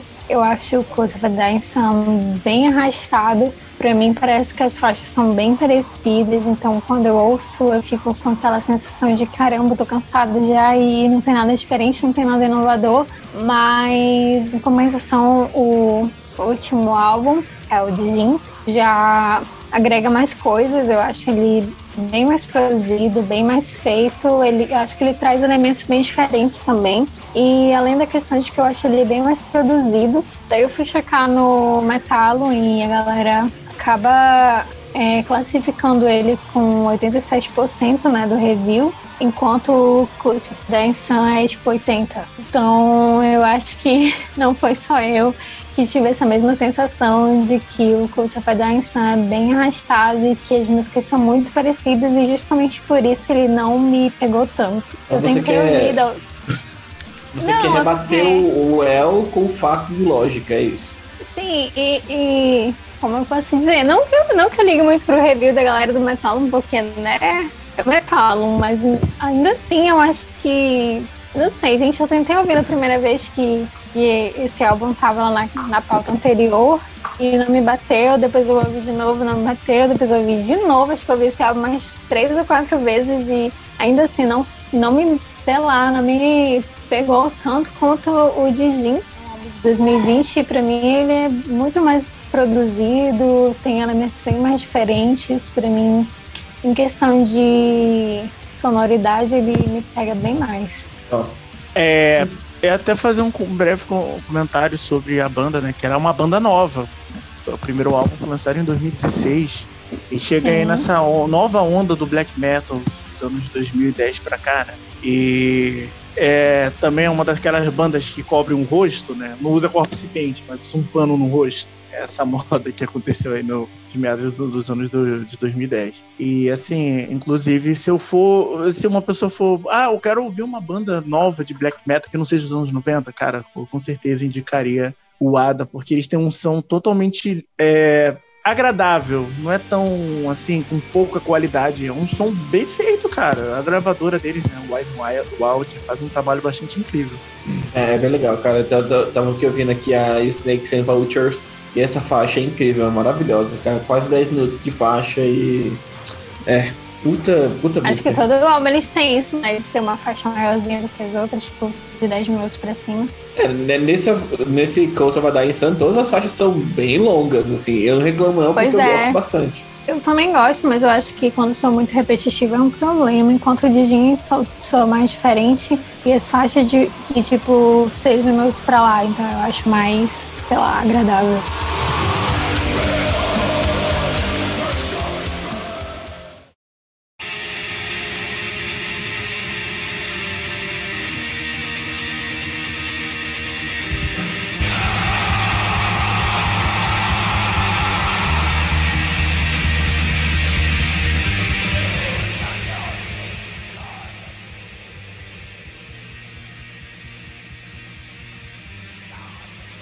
Vamos prosseguir aqui na pauta e voltamos para a Grécia com a banda Astarte. Então, a Start ele foi uma, foi uma banda grega de black metal feminina, formada exclusivamente por mulheres ali na década de 90, ah, 95. E a banda acabou depois que a vocalista, a Tristeza, acabou falecendo de leucemia em 2014. Apesar disso, a banda foi uma das, é, como é que eu posso dizer, uma um dos marcos assim no nome do black metal. Então, quando a gente fala de black metal, a gente costuma é, falar de bastantes, de várias bandas que que tem praticamente só homens na formação, mas a, a Astarte eu ouso dizer que revolucionou o black metal por ser uma banda somente de mulheres. Então, antigamente elas tinham o nome de Love, e aí elas lançaram um EP. Depois, como a Start, lançaram mais ou menos cinco álbuns. Então, a Tristeza ela fazia no início as guitarras, o baixo, e a Quintia fazia parte dos vocais. E depois que ela saiu, a Tristeza assumiu os vocais e foi, com, é, foi vocalista nos últimos dois álbuns da banda. Eu acho que a banda teve um ótimo destaque na cena de black metal grega, como eu falei novamente, por ser uma banda de black metal somente formada por mulheres. O som é muito foda, eu acho que teve um destaque excelente na cena de black metal. Também conseguiram várias participações muito fodas, como a Angela Golston, é, que canta a faixa Black as Heart. O Spears, né, o vocal do Septic Flash, na música auto-intitulada Start.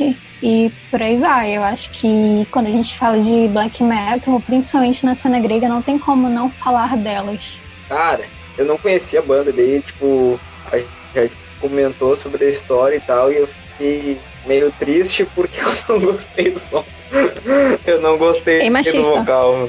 Então, não, Olha não, esse tipo, machista! Eu só não, eu, gente, eu só não gostei do vocal. Eu prefiro não comentar porque, sei lá, não quero. Cancelado. Eu acho que depende de qual álbum tu ouviu, porque como eu falei, teve duas vocais. Aí qual que tu não gostou? Tu não gostou de nenhuma? Cara, eu Se tu não gostou de me- nenhuma, Demonizer. eu vou dizer que é machista. Não, eu não gostei do Demonizer, foi o que eu ouvi. Eu achei a, capinha, a capa meio. Daí Eu ouvi bah, o vocal não me desceu muito bem e tal, e daí eu não consegui ouvir mais. Mas o instrumental é foda, só o vocal que não me, não me pegou logo de cara. Pois é, eu acho que na pauta colocaram esse, né? Sendo que eu acho que deveriam ter colocado o primeirão lá, o Doom Dark Years, que é aquela capa. que eu, eu acho maravilhosa, mas muita gente acha cringe, não sei porquê. Não, e ele é até o álbum mais assim consagrado da banda, né? Porque ele é bem na vibe, a capa é bem na vibe do. Sim. Acho que é do. De um, dos álbuns do Mayhem, né? Da, até do Dectron, eu acho. Isso, muito Mayhem Feelings, né? Nossa, muito true Norwegian black metal. né? E assim, é, Sim, É verdade. Ah, o álbum que tava na pauta não era o primeiro? não, tava o último, o mais recente. Eu nem É, lembro. Demonais. Acho que era o último mesmo, o Demonizer. Eita, sério? Eu escutei o primeiro. Sim, pois é, eu acho que foi Eu- um erro. eu- Quem foi que colocou esse álbum? Não faço ideia. Provavelmente fui eu, mas eu vou fingir que não. Então. Esse álbum Pois é, que mano. Ah, vanguarda, do- né?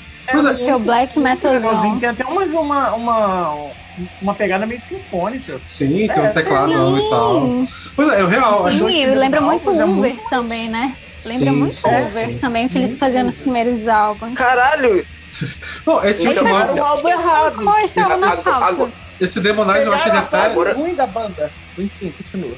Ele tem, Agora- o Demonize ele tem até uma vibe meio agora Melodic Death, você. eu acho. Em algumas coisas ali. A- a- Cara, Agora eu tô puto com vocês, que vocês me, indicaram, Cara, o ouve o álbum primeiro errado álbum, aqui que- sério. porra. Não, mas o Demonizer Ah, é justamente ok, o álbum que tem a participação da Angela Ghost e tal. Tem, mús- tem músicas que são bastante consagradas ali, mas só que o Sim. primeiro álbum é tipo black metalzão. E já o último ele já vai mais pro, pro um black melódico com, sei lá, vanguarda em alguns momentos. Enfim, faz uma mistura, uma mistureba doida. os, assim, os mais puristas dentro do black metal, eles consideram muito os dois primeiros da, do Astart, né? E falam tanto da relevância musical que tem. Sim. Porque, assim, o Astart fazia uma sonoridade que lá na Noruega o Dimmu Borg estava se, se consolidando, que é esse sinfônico misturado com, com black metal mais raiz, né? Sim. E de fato, cara, o primeiro álbum é muito foda. O primeiro álbum ele tem essa vibe total anos 90, até porque faz parte, tá lá né, nos anos 90.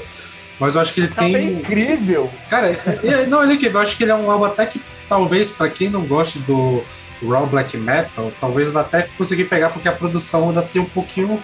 Tipo, tem um toque a mais do que tinha no, nos primeiros álbuns. Mas apesar de ser bastante Raw Black Metal. Mas, cara, é incrível.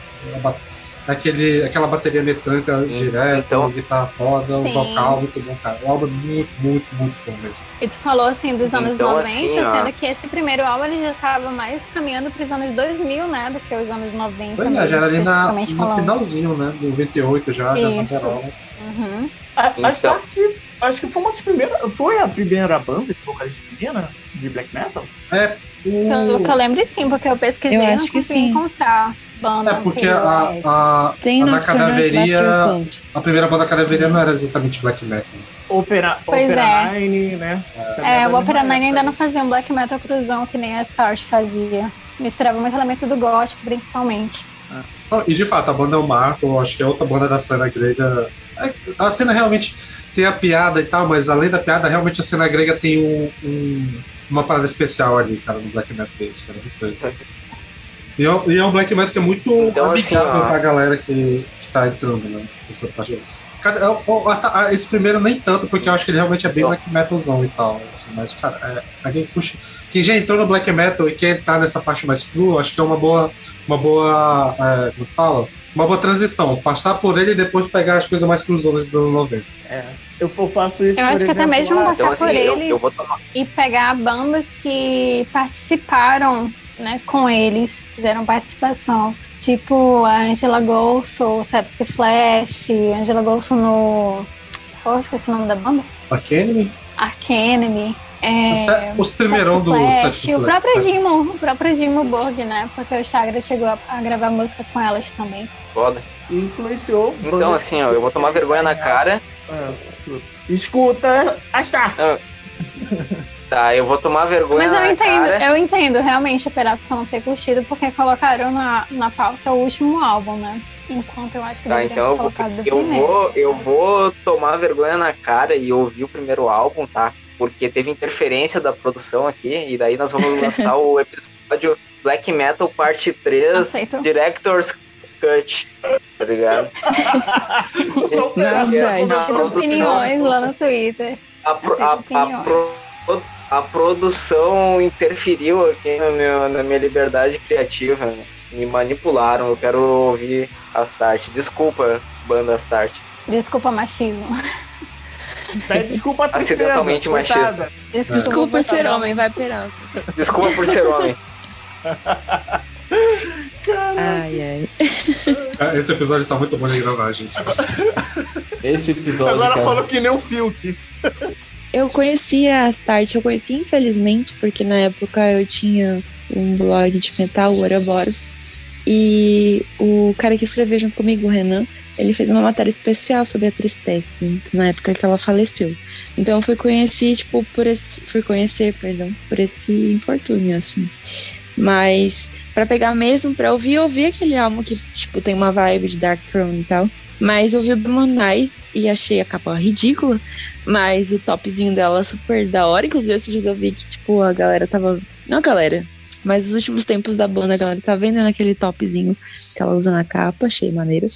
É, mas o som, justamente o vocal, é uma coisa que não me pega, assim. De resto, o som eu curto muito, assim. Mas eu acho muito maneiro que é uma banda de black metal consagrada e com só minas, sabe? Tipo, isso é fenomenal nesse, nesse meio, assim. Então, o Astarte tem o seu, seu brilho, assim, com certeza é marcado. Prosseguimos aqui na pauta e a próxima banda que temos é o Night Crowned. Night Crown foi uma banda que eu. Eu não lembro se eu me descobri, eu acho que não. Eu descobri quando eu fui ver, já tava na pauta do ano passado, 2021. E eu gostei muito dessa banda. Eu fui atrás, ouvi o álbum que tava na, na pauta, que era o Radon Fart. Depois eu fui atrás do primeiro deles, que é o Impios Viam, tipo, que é muito bom também. É, mas, quando eu fui escutar esse em específico que tá na pauta, eu, tipo, eu amei. Eu achei que até os vocais perdidos meio, meio limpos, assim, eles compõem a banda. É um, eles são uma banda sueca, então é claro que tem melodia junto e tal. Tipo, por exemplo, é, acho que uma das primeiras faixas tem tipo seis minutos de você falar, ah, Melo Black total. Enquanto as outras já são mais, tipo, misturam um pouco de, um pouco de orquestração, de bateria um pouco mais rápido do que normal e tal. E então é uma, é uma banda que num só álbum tem muitas coisas pra você gostar eu desgostar, depende do, do que você curte. Eu gostei pra caramba dessa banda, foi um achado de 2021 pra mim. Também foi um achado de 2021 pra mim. Eu lembro que quando eu vi essa banda, eu achei incrível, porque esse negócio de misturar, cara, vocais limpos com, com, com culturais. melodias incríveis de guitarra. E, tipo assim, faixas mais longas, né? Não tem uma faixa tão longa assim, na verdade, mas, é, sei lá, eu, eu gostei muito desse álbum, sério. É, é, eu achei, ele ficou assim, quando eu fiz meu top 10 no ano passado, ele ficou mais ou menos em 16, 17, assim, ele não chegou perto de 10, mas ele ficou bem alto ainda, porque te, ano passado teve muito álbum bom e foi bastante difícil fazer um top 10. Mas, e, e pra mim é difícil ter um, ter um, fazer um top 10 com, com, com black metal, assim, aquele álbum que eu, o, o que eu botei do. Esqueci a banda, qual foi? Oi? Ah, Dark Throne, é isso mesmo. A a Dark Throne que eu botei em quinto no meu top 10, tipo, foi porque realmente eu amei muito aquele álbum. E esse álbum foi o segundo álbum mais alto, assim, de black metal, e eu gostei muito dele também. É, essa mistura de vocal limpo e, e gutural, cara, não tem erro pra mim, sério. E tem alguns momentos mais lentos, um momento meio acústico e tal, esse álbum, assim, que, cara, ele pega legal. Eu gostei muito desse álbum, é uma banda que Assim, eles lançaram um álbum em 2020 e outro em 2021, então esse ano eu já quero mais um álbum, assim. Se, se, vocês vão me mimar com um álbum por ano, eu quero continuar sendo mimado, então, por favor. Cara, eu. Sobre o. O Nightcrawler. Então, eu nem lembrava que o álbum deles tinha sido do ano passado. Eu achei que tinha sido do outro ano. Que tinha sido 2020. Não sei porquê. Mas tem Mas, 2020 enfim. também. Tem 2020 também. Caralho! Meu Deus, eu. É bem Viciado em assim trabalhar. que o Enfim. Luiz falou de um álbum por ano, né? Tem uma banda que eu Caralho. gosto, mexicana, chamada Nostalgia. Eles lançaram um álbum em novembro, lançaram mais um álbum agora e já tá planejando mais um outro álbum. Tipo, a vida é lançar O álbum. Uh, sobre o Nau- Nightcrawler, eu comecei a falar. não sei por que parei. Enfim. Uh, foi uma. O último álbum deles foi um álbum que eu lembro que na época eu gostei, mas eu. Sei lá, aparentemente eu não dei a devida atenção, assim, sabe? Porque foi, foi aquele. Gostei. Nunca mais lembrei da existência do disco, sabe? E agora reouvindo ele pra essa pauta do episódio de Black Metal, eu fiquei tipo, caralho, como assim? Eu nunca mais tinha ouvido esse disco. Porque ele é um, um Melo Black extremamente uh, versátil entre melodia e a parte mais pegadona, mais veloz. E como o Lucas falou, essa mistura de vocal uh, gutural e limpo é muito bem usada e sempre pega o meu, meu coração aqui. E assim, eu, eu achei a sonoridade dele, embora vá um pouquinho, um pouquinho para esse lado mais mitológico e tal, e às vezes até um pouquinho folk, e talvez seja um pouco batido, o instrumental ele funciona de uma forma bem moderna, assim, sabe? Eu acho que uma banda que soa muito moderna. Tive essa, impre- essa impressão, embora as, as influências sejam muito tradicionais, assim. E foi algo que me pegou bastante. Então, sei lá, não sei porque eu não dei tanto valor pro álbum quando ele foi lançado. E me desculpa, Nightcrowned, vocês são foda. Aguardo o álbum desse ano e Eu- dessa vez eu vou ouvir pra valer, tá? Eu concordo muito com o que o Peralta falou sobre a questão de fazer um- uma coisa assim bem nova. Mas é porque o, Crowned, ele realmente é uma banda que foi formada em 2016, né? Então, eu, eu achei o álbum de 2020 excelente.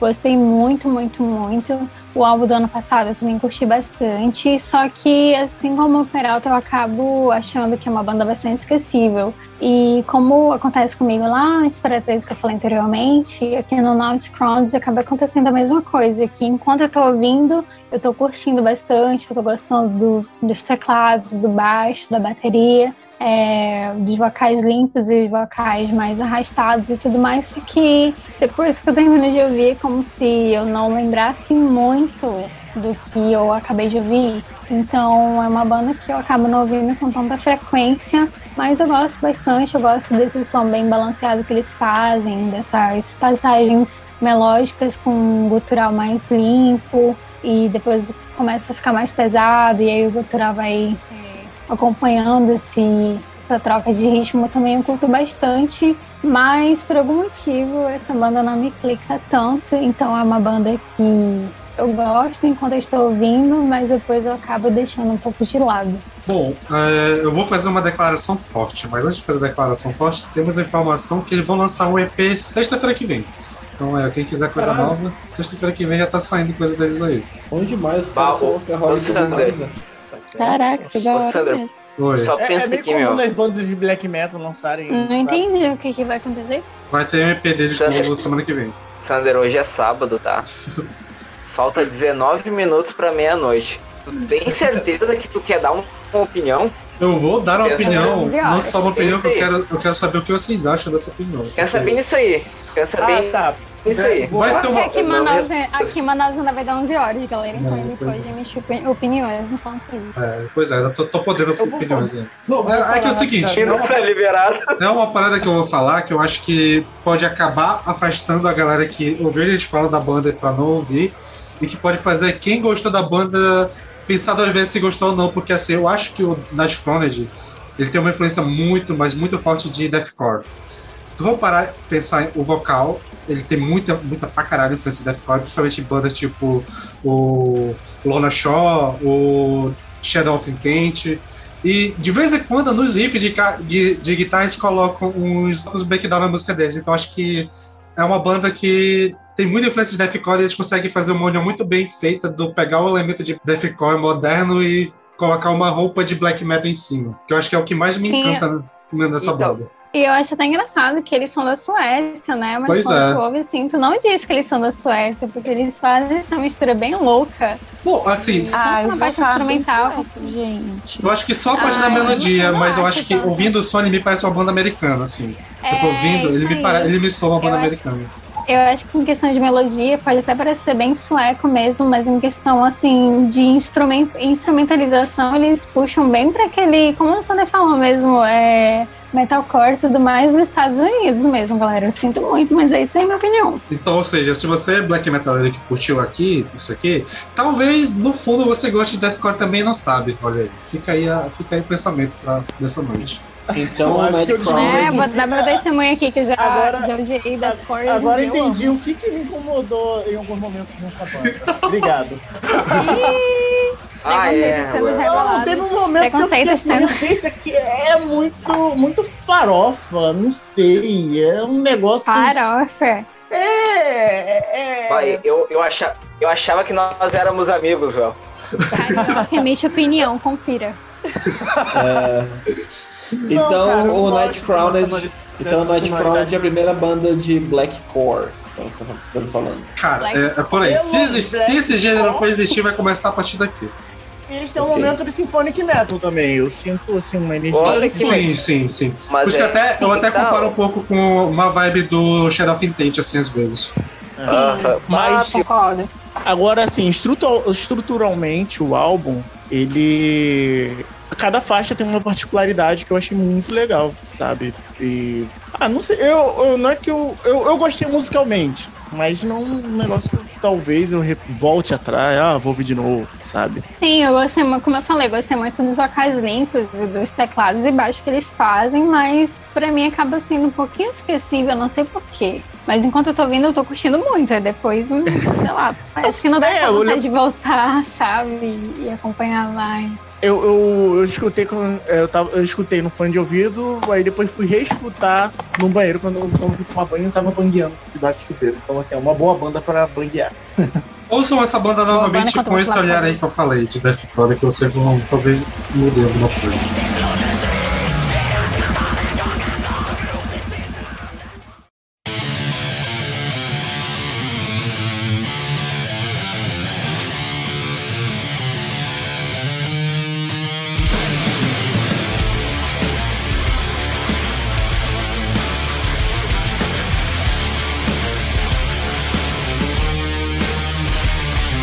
Beleza, prosseguimos aqui na pauta com uma banda um pouco mais clássica, né? Do Melodic Black, que é a banda de Israel, o Melekesh, o Meleker, que eu fui procurar a pronúncia e não sei como é que é, mas alguma coisa, tem um R em algum lugar. E cara, puta que. Mele, Melechek? É porque é, o SH em israelita pega um R, um R de. Um R esquisito lá. Eu não sei como é que pronuncia. Tipo, R na garganta. Assim, Ela- é. ela- Meleker, Meleker. Aquele R germânico, né? Essa saxão, assim, que é. É. Mas enfim, cara. Olha, o Lucas inventou do nada. Não, é sério. Os germânicos. É Os sério. germânicos de Israel. Não, mas é sério, é sacação. eu, faço, eu fiz letra, aí quando eu, faço, eu, eu solto umas trilhas de letra, os caras vêm me. Ah, é foda, velho. É foda. Tô brincando, Lucas, tô brincando. Lucas. Mas, mas enfim, é uma banda. Uma Segundo o Google Tradutor aqui é Melachek. É porque se tu for ver no Wikipedia lá, diz lá, tipo, como a pronúncia, os caras da banda falaram como pronunciar a banda. E é esquisito. Mas enfim, a gente não vai conseguir pronunciar certo. errado. É, existe a, poss... errado aí, mano. existe a poss possibilidade também. Enfim, é a banda de Israel uh, que eles colocam muito elemento da música ali do Oriente Médio na sonoridade deles, principalmente no, na percussão. E, cara, eu amo essa sonoridade percussiva Oriente Médio, é, norte-africano também, que tem muito em algumas bandas, tipo o, o. aquela banda que o Lucas gosta de prog. Mira. Mira, pois é, que usa muito esse, esses tamborzinho, tamborete, sei lá, que é o instrumento, mas que, cara, é muito bom. E é uma banda que já é assim, dos anos 2000, né? E que eles já tiveram problema de, de com autoridades israelenses por causa do, da sonoridade deles, da banda, tiveram que se mudar. Hoje em dia eles estão na Suécia ou na Holanda, não sei exatamente. Mas, cara, eu ouvi alguns álbuns, porque é uma banda que eu não conhecia, eu comecei agora, mas eu amei. E eu ouvi os três álbuns deles e eu achei tudo muito bom. Apesar de que os álbuns normalmente são meio longos, né? Um pouco mais de uma hora, então acaba é, sendo um pouco longo demais e cansativo com o tempo, mas ainda assim, músicas individualmente, todas elas eu adorei. É, essa vibe oriental, Oriente Médio eu, eu amo, então, cara, puta banda. Acho que foi a minha descoberta dessa pauta, foi essa banda aqui, cara. Real. Cara, eu tô muito triste por não ter tido tempo de ouvir mais da banda, cara, porque eu ouvi o álbum da pauta e meio na correria, assim, tipo, já tava acabando o tempo. E o álbum é maravilhoso, cara maravilhoso, mano. Que som dinâmico. E eu não sabia, tipo, eu fui. Eu fui ouvir o álbum completamente às cegas, assim. E daí eu vi a capa e pensei, tá, ok. É algo diferente, é algo com essa parada do Oriente Médio e tal. E daí quando, quando eu ouvi a mistura dessa música tradicional junto com o black metal, mano, tipo, a cabeça assim, foi muito bom, cara. Foi extremamente dinâmico, extremamente uh, rico, assim. O som é um pouquinho caótico até. E, cara, preciso ouvir mais. Preciso ouvir mais. Achei bem interessante. E... Porra, quantos álbuns a banda tem, Sander? Entre 1 e 50. Vou já confirmar exatamente quantos. Tá. Não, que, é que tu falou que tinha ouvido os outros, né? eu achei que. eu não lembrava, são seis, são seis, são seis. Ah, são seis. Mas a banda é relativamente nova, assim. Isso não. não, é. O primeiro álbum é de 96, assim, então ela é até antiga. Ah, antiga. não, isso é uma banda antiga. Mas eles costumam demorar um tempo entre álbum e outro. O último álbum desde 2015, né? Nem sei como é que tá a situação da banda, mas foi o tempo que é relacionado. Caralho, eu confiei, eu confiei demais no Sandro, que merda. Perguntando trivias aleatórias sobre a banda pro Sandro, velho. Caralho, não é que eu achei que... Tu pegou no meu pior aspecto que é a memória, bicho. Aí é foda. Mais alguém ouviu a banda? Quer comentar sobre? É, esse álbum aqui, né, que tá na pauta, que dá uma olhada. E parece que no, na faixa 3 desse álbum tem o Max Cavaleira nos, no, nos vocais. O Sax Tolles no, na faixa 5, né? É o cara lá do Rotten Christ. Enfim, eu achei isso bastante Gente, interessante. rapidão, vocês estão falando desse álbum, mas vocês já falaram que é o Enki? Enki. Boa, é o álbum Enki que a gente tá falando. O de 2015. É. Ô, 2015. Ô, como é que é o nome do cara, meu? Sax Tollis. Falou? Sax Toglis. Puta merda, cara. é bebida, hein? Tem que achar no mesmo. Então, cara, eu gostei da sonoridade. A bateria, cara, que trabalho de bateria foda. É, eu, eu achei um. Nossa, é percussão também, né? Eles têm um trabalho de percussão também junto com a, bateria. Nossa, eu, eu gostei bastante. É, da, da pauta, uma banda que eu não conhecia. E assim, foi uma novidade para mim. Eu gostei da, dos temas líricos, né? Eu fui dar uma pesquisada enquanto eu tava ouvindo um álbum. É, todo falando sobre né, mitologia mito, mesopotâmico. Assim, eu gosto de história, então assim, eu, eu gostei da, dos temas líricos da, da banda. O vocal é muito bom. Os trabalhos na guitarra, né? Também gostei bastante. Assim, é uma banda bem interessante.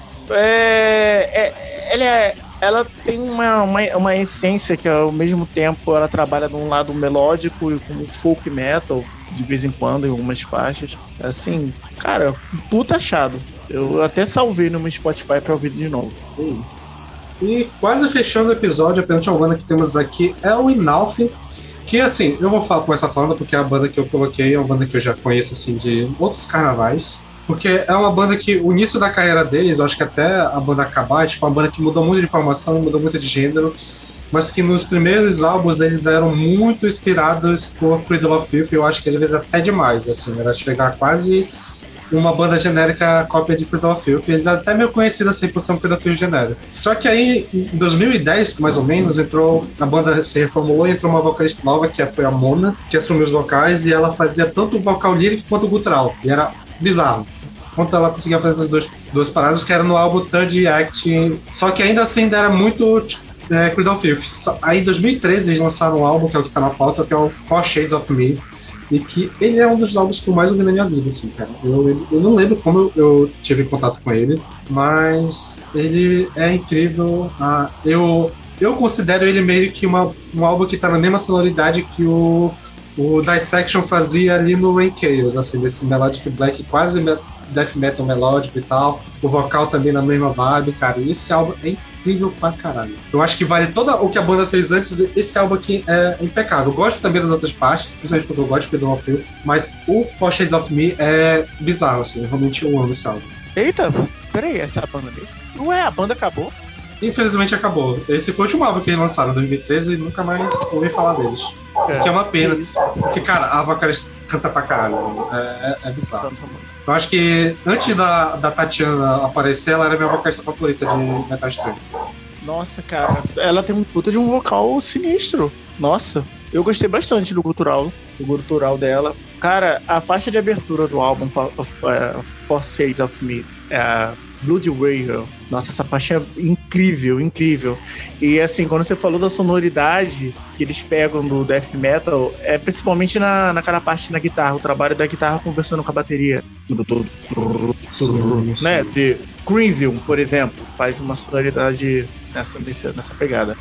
Cara, eu, assim, é. Lista de bandas pra banguear. Essa daí, com certeza, Real. eu colocaria numa play- playlist para banguear. Porque além do, É. do, do vocal que a gente tá falando, cara, o trabalho de guitarra desse álbum é incrível. É riff atrás de riff, cara. É, é. Uhum. E dá pra ver que os caras manjam, né? É, fazer muito bem o som. E assim, eu, eu terminei o álbum com vontade de ouvir mais. Eu não acreditei que o álbum tinha acabado, inclusive. Então, assim, foi você que botou na, na pauta, né, Sander? Sim, sim. Essa banda, eu acho que eu vou acabar trazendo esse álbum em algum momento no álbuns da Ouvindo da Semana. Se é que eu já não trouxe, não lembro. Nossa, cara, um álbum muito bom. Fica a indicação em quem estiver ouvindo esse episódio. Procura aí, Wilna. Nossa, cara, essa banda é muito boa. Inclusive, eu cogitei pegar músicas deles pra ser a abertura dos episódios do VNE, porque eu realmente acho o trabalho de deles, assim.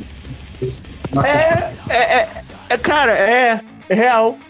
Daria uma acha boa foda até a banda nos processar por direito a... Olha, nem existem mais, né? então.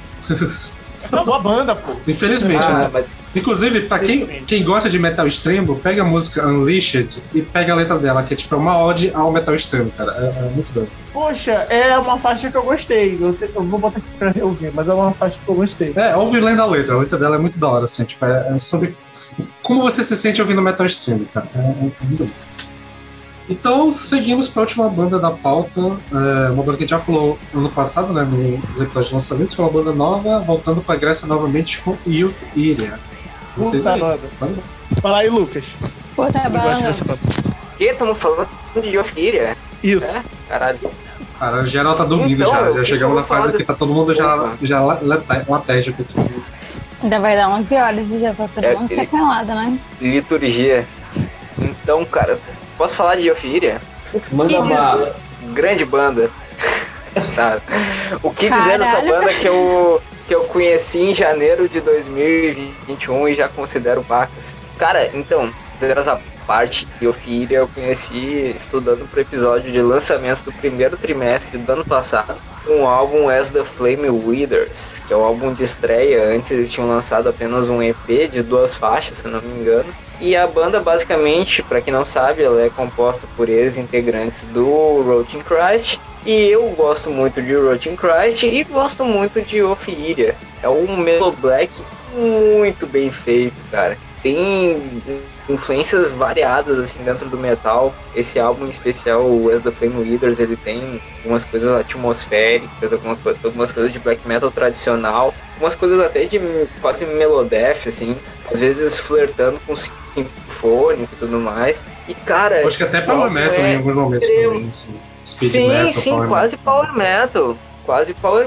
metal, exatamente. E cara, o álbum assim, de forma geral, ele é muito consistente, muito conciso, muito redondinho, sabe?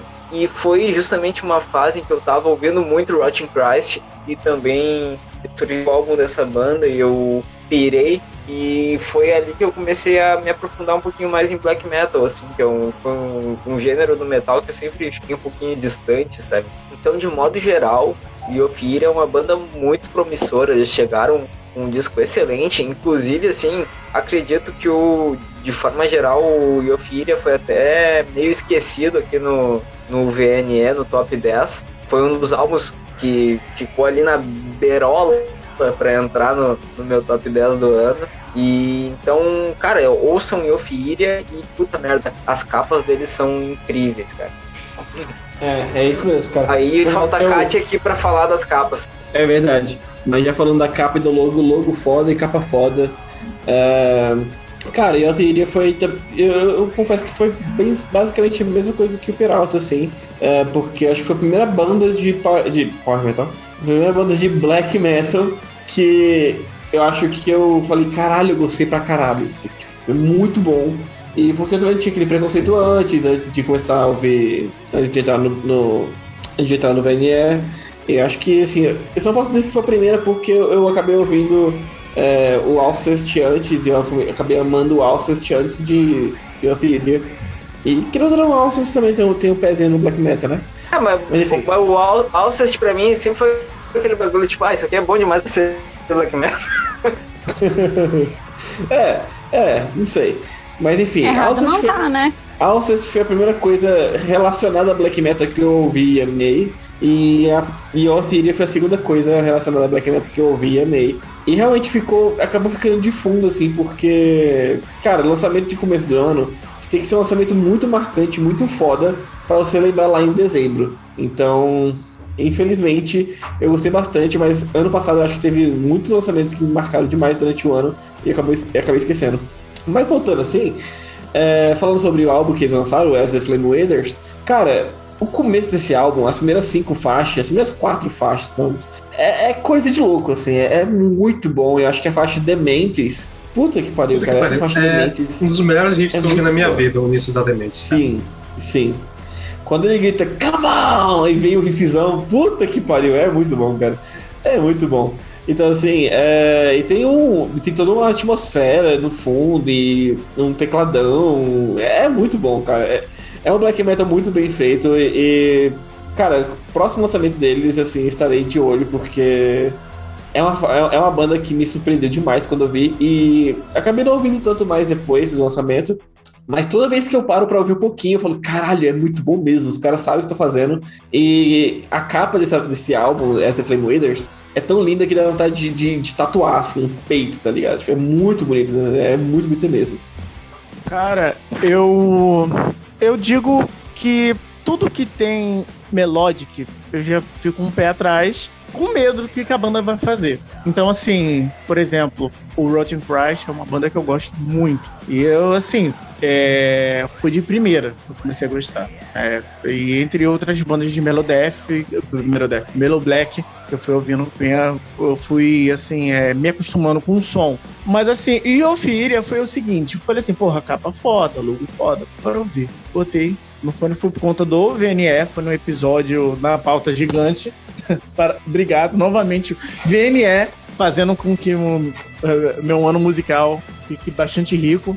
Inclusive, essa é, é, é, ficou, né, esse último álbum deles, no meu top 10 de bandas, né? É, inclusive saiu nos principais portais aí de metal extremo pela internet, no YouTube, né? Se você procurar melhores álbuns de black metal, de metal extremo de 2021, vai estar tá Euphoria, é, é sempre lembrado. Cara, é um som muito bem produzido, é uma aula de como fazer black metal melódico, sabe? Aquilo que eu te falei sobre ter medo de tudo que começa com melódica. Porque às vezes cai no, numa mesmice. Essa banda sabe executar a sonoridade de, de uma forma muito é, di, dinâmica. É um som dinâmico. Ele vai te levando, ele vai é, narrando uma história nos seus ouvidos e você vai indo, só vai indo. E assim, tem vários destaques e a faixa Temantes, concordo com o Lucas, realmente é uma faixa incrível do, da, da do Wasted Flame Withers. Então, assim, cara, parabéns aí a galera do BNE por ter colocado essa banda na pauta. Até pelo discurso dos nossos caros colegas aqui, principalmente do Lucas e do Federal, eu acho que o Yufir é uma banda que é muito boa, uma boa porta de entrada pro, pro black metal, assim, pra quem não é familiarizado com o gênero, porque principalmente a guitarra não é tão black metal, não sei, isso pega muito coisa de heavy metal clássico, power metal, speed metal e tal. É muito, é, essa parte melódica eu acho que acaba trabalhando com uma transição para quem está acostumado e ao pouco e aos poucos quem está entrando no gênero acaba se habituando a alguns elementos aqui e ali e acho que quando for ouvir alguma coisa um pouco mais extrema acaba sendo mais fácil. Então Yufiri é uma banda que eu acho que funciona muito bem assim. E eu acho que por isso eu acho que ela não me bateu tanto assim, eu gosto dela, eu gosto de alguns riffs, eu gosto, uma música de Mentes, só que é uma banda que não bate tanto assim porque eu acho que sei lá, eu acho que o, o, lance de heavy metal clássico, power metal, algumas horas eu fico ouvindo e não bate tanto porque não é uma parada que eu ouço realmente com frequência. Então, mas no geral eu acho a banda muito boa, muito bem produzida, um ótimo álbum de estreia, né? Pra, com certeza eu vou ficar de olho na banda vir. E eu já até pensei que se um dia o Open processar a gente pra gente tirar a esse do início do episódio, o meu voto vai ser que a gente coloque demandas pra começar o podcast. Estar anotado também, então.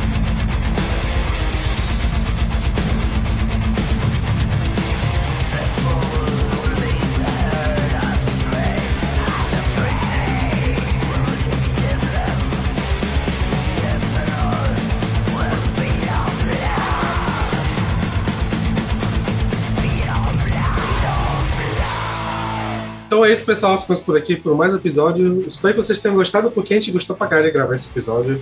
É, esse episódio ainda vai ter mais três episódios de Black Metal então a gente ainda vai irritar muito a polícia do Black Metal ainda vindo por aí, né? Então.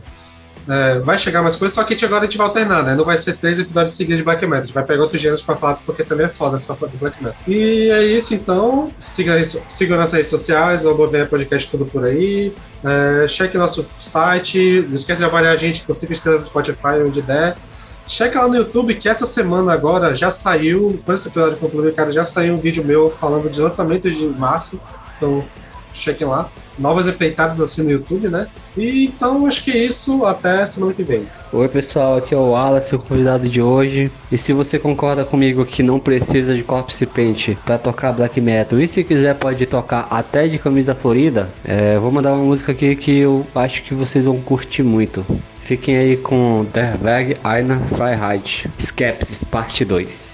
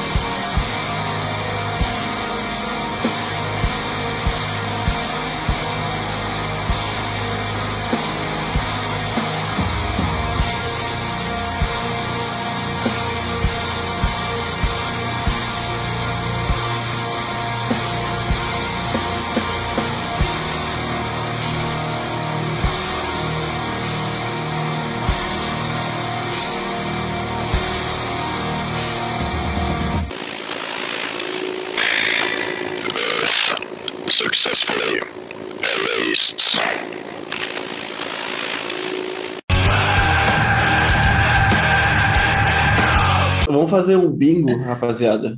Hum. Assim, aposta, assim, de leves. Entre qual banda, em qual banda que a Kat vai dormir? Vamos, vamos falar. Quase dormiram decente já, mas vamos Olha lá. aí, eu, eu acho, Pelo menos. olhando a pauta aqui, eu acho que ela não passa de Wada. Sim. Hum, Eu ia falar Rotten Christ, mas Olha aí. aí. onde tá o Rotten Christ? Deixa eu A ver. primeira de Melodic Black. Porque o último é a Espera 3, aí nesse daí eu acho que ela, até ela não É. aguenta. Não, Não, eu vou, aguentar, eu aguenta. vou aguentar Rotten Christ, porque eu tenho que falar de uma banda aí. Antes de vocês irem pra próxima, eu vou me despedir. Beleza. Aqui. Beleza, mano. Vamos Alô, Wallace. Alô? Beleza, aí Wallace. o Wallace te mandou. Valeu. Só me Ah, tá. responde uma coisa, tu é flamenguista? Não. Ah, então... Não, ele é, gente. de mim. Caralho. É, ele, é- ele é, ele é um humano normal. Jade, Ainda bem. Tá a certo. Jade com. Amém.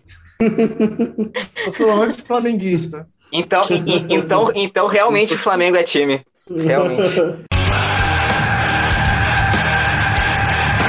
Se quiser, pode parar, gente. Mas se quiser, a gente pode ficar tomando silêncio também, assim. Sim. Posso Tudo começar opção. Eu falando? não quero começar esse, não. Eu posso Essa, começar. essa vai ser um. Essa vai ser um bloco, um bloco escondido no podcast, sabe? Tipo, quando faz uma faixa. Vai ter que desbloquear. Um silêncio, easter egg. Se Ah, Um easter egg isso aqui. Just on Back Fortress. Que Esse, tristeza. esse trecho só vai ouvir quem assinar o OnlyFans do VNE.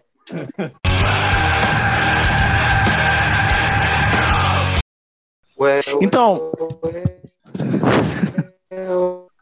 Então, eu conheci o Ada no... Cantando a música dos. Tá ligado que tu não tá lutado, né, Peralta?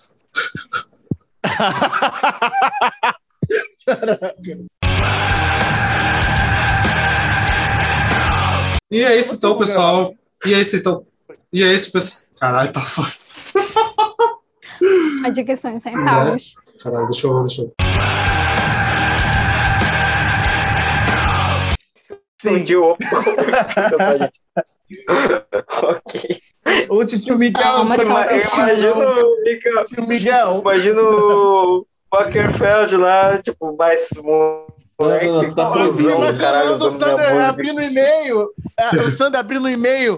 Processo do Miguel. Cara, ele vai chorar. Eu falo, porra, tô recebendo o. Miguel. Não, eu vou, eu vou, eu vou imprimir esse e-mail e quadrar. Nossa, e- e- o, o, que o Sander vai fa- tornar Cara, isso um, um, um- sensacionalismo em cima disso, tá ligado? Assim, tipo, todas as redes sociais, a gente vai, fazer, vai, vai voltar pro TikTok, a gente vai fazer. Não vai contratar nenhum Open. advogado. Vai deixar ser processado. Deixa pro pessoal, vamos fazer uma vaquinha, gente, é 10 mil reais, tá? Então aqui, vaquinhas e tal. Cara,